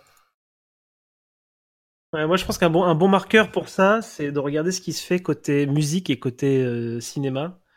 Euh, et que euh, sur, ces, sur, ces, sur ces médias qui sont plus simples à appréhender, puisque c'est juste de- un flux audio ou un flux vidéo, euh, si eux-mêmes euh, n'ont pas basculé au 100% euh, streaming, il y a peu de chances que le jeu vidéo soit prêt pour Bah, ça. tu veux dire que c'est pas le cas? Enfin, c'est quoi? C'est 95%, Ah bah, c'est, pas le cas. C'est que je sais pas, je sais pas à quel pourcentage c'est, mais le cinéma, il y a encore énormément. Enfin, je veux dire, les gens vont voir au cinéma euh, Infinity Wars. Euh, On euh, parle des par disques, millions, euh, euh, des disques et des. Blu-ray et des films en Et- cinéma quoi. Ça se vend encore énormément. Quoi. C'est... Netflix, c'est pas encore 90% de. De- de- du cinéma euh, au général dans Non, mais. Johan, euh, que je- je- euh, je n'étais faut pas en que les train- gens aient des connexions. Là, vous partez dans un autre aient- débat, par contre, je pense un peu. Johan, je n'étais pas en train de dire que l'un allait remplacer l'autre, hein, mais simplement que c'était. Non, euh, non, d'accord. Mais ce que je veux dire, c'est que ah oui, d'accord, ok, je, je- je comprends mieux ce que tu veux dire. C'était le futur euh, pour régler euh, cette histoire de quelle machine je dois acheter pour avoir accès à quelle offre d'abonnement, etc. C'est finalement le, le streaming. euh, Bah, le truc, c'est que pour, pour moi, les machines se vendront toujours pour- sur leur spécificité, donc il faut de toute façon que les, que les constructeurs euh, soient forts sur leurs exclus Mhm. et, euh, et, et que pour être fort sur ton exclu, il faut être le plus beau. Pour être le plus beau, il faut avoir un format qui permette d'être le plus beau, donc notamment le format Mhm. physique. Donc je pense que quand même le physique va être encore mis en avant encore quelques années. Quand les, quand les services seront hyper, hyper, euh, hyper prêts et que euh, tout le monde aura accès à une connexion qui permette d'y jouer, c'est pas encore évident, évident aujourd'hui. Euh, on pourra commencer à en rediscuter, mais pour le moment, ça reste des vitrines technologiques et de nouveaux usages, parce que euh, je pense que ça, il faut, faut pas l'oublier, c'est que ce sont de nouveaux usages. Les gens qui pourront profiter du streaming, ce sont des gens qui n'ont pas envie d'acheter un, matériel dédié à 500 euros et qui pourront jouer euh, à Battlefield 5, euh, de- enfin ou 55, je sais pas, avec leur petite tablette et une petite manette Bluetooth. Euh, et qui pourraient y jouer dans de super bonnes conditions. Et ça, c'est des gens qui aujourd'hui ne jouent pas à Battlefield 5 et qui joueront peut-être Ouais. demain à Battlefield 6 parce qu'ils pourront avoir leur jeu sur leur device qu'ils ont déjà. Ça c'est cool, ça c'est ce que, un peu ce que dit Spencer justement en substance dans son interview, donc je vous invite encore à l'écouter. Et du coup, je- moi ce que je vous propose c'est que ce sujet il est super intéressant, mais je pense que du coup justement on pourra en reparler l'an prochain, vu que ce sera le. non, c'est clair que c'est pas, c'est pas pour euh, le temps présent, hein, c'est clairement pour euh, la prochaine décennie, hein, ça c'est sûr. Non mais euh, c'est parfait, on pourra en reparler pour le 3 2019 pour l'épisode prochain. Très bien, mais je pense qu'on va quand même clôturer euh, ce podcast ici. Euh, donc, euh, dans la grande tradition des podcasts, je vais vous demander un peu où est-ce qu'on vous retrouve sur Internet, Cassim? Euh, alors, pardon, je pensais à une blague. Mais oui, on, euh, on peut me penser, on, moi, on me retrouve sur Frandroid et sur, euh, et at Notcassim sur Twitter. Euh, alors moi sur c'est c'est l'autre blague aussi. hein. Non sur Twitter arrobase, tuto t o o t o w 1 de toute façon ça sera écrit et voilà c'est tout. Euh, Guillaume. Et moi, alors, je suis sur Twitter, at euh, Guy Haché, donc ce sera dans les notes de l'émission, euh, comme, pour tout- comme pour tout le monde. Et euh, sur mon Twitter, justement, je vais annoncer dans les prochaines semaines euh, la sortie d'un long article que, sur lequel je bosse depuis des mois et des mois et des mois pour parler de la très faible présence des femmes dans le secteur euh, ICT, dans le secteur de la tech en Belgique, puisqu'on est, le pays avec euh, le, moins d'étudiants euh, femmes en informatique. Euh, donc pour ça, j'ai interviewé le vice-premier ministre, j'ai interviewé plusieurs académiciens de l'université de Genève, de l'université de l'université catholique de Louvain. Donc c'est un gros papier dont je suis très fier et que je vais annoncer sur Twitter dans les semaines qui viennent. Donc je vous invite à me suivre. Et on a hâte de dire ça. Et pour ma part, c'est euh, c'est Yohan underscore, enfin Yohan T underscore sur Twitter. J'ai du mal parce que je l'ai changé euh, il y a pas très longtemps. Donc, euh, euh, donc je, le répète, Yohan T underscore sur Twitter. Et je vous dis à bientôt. Et un, et un merci Bisous. à Patrick, euh, à Patrick Béja, du coup, pour nous héberger si gentiment, euh, et qui, lui qui anime, du coup, le, le rendez-vous jeu, et le rendez-vous tech. De toute façon, vous êtes bien au courant, puisque si vous écoutez cette émission, c'est probablement parce que vous l'avez téléchargé dans le flux de l'émission principale. Merci. Merci. Ciao! Merci Patrick.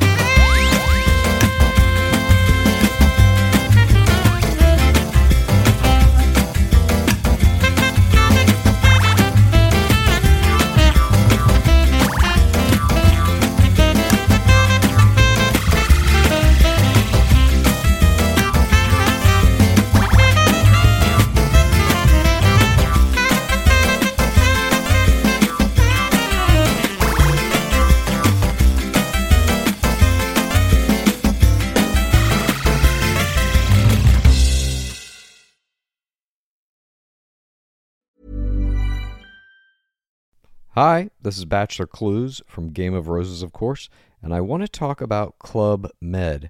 Everybody knows Club Med has been the pioneer of the all inclusive resort since 1950, with almost 70 resorts worldwide, ranging from beachside destinations in the Caribbean and Mexico to exotic locations like the Maldives and Morocco, or even the mountain destinations like Japan and the European Alps. Dine on delicious gourmet cuisine, enjoy more than 20 activities, and make memories with your family. For more information, visit clubmed.us or call 1 800 Club Med or your travel advisor.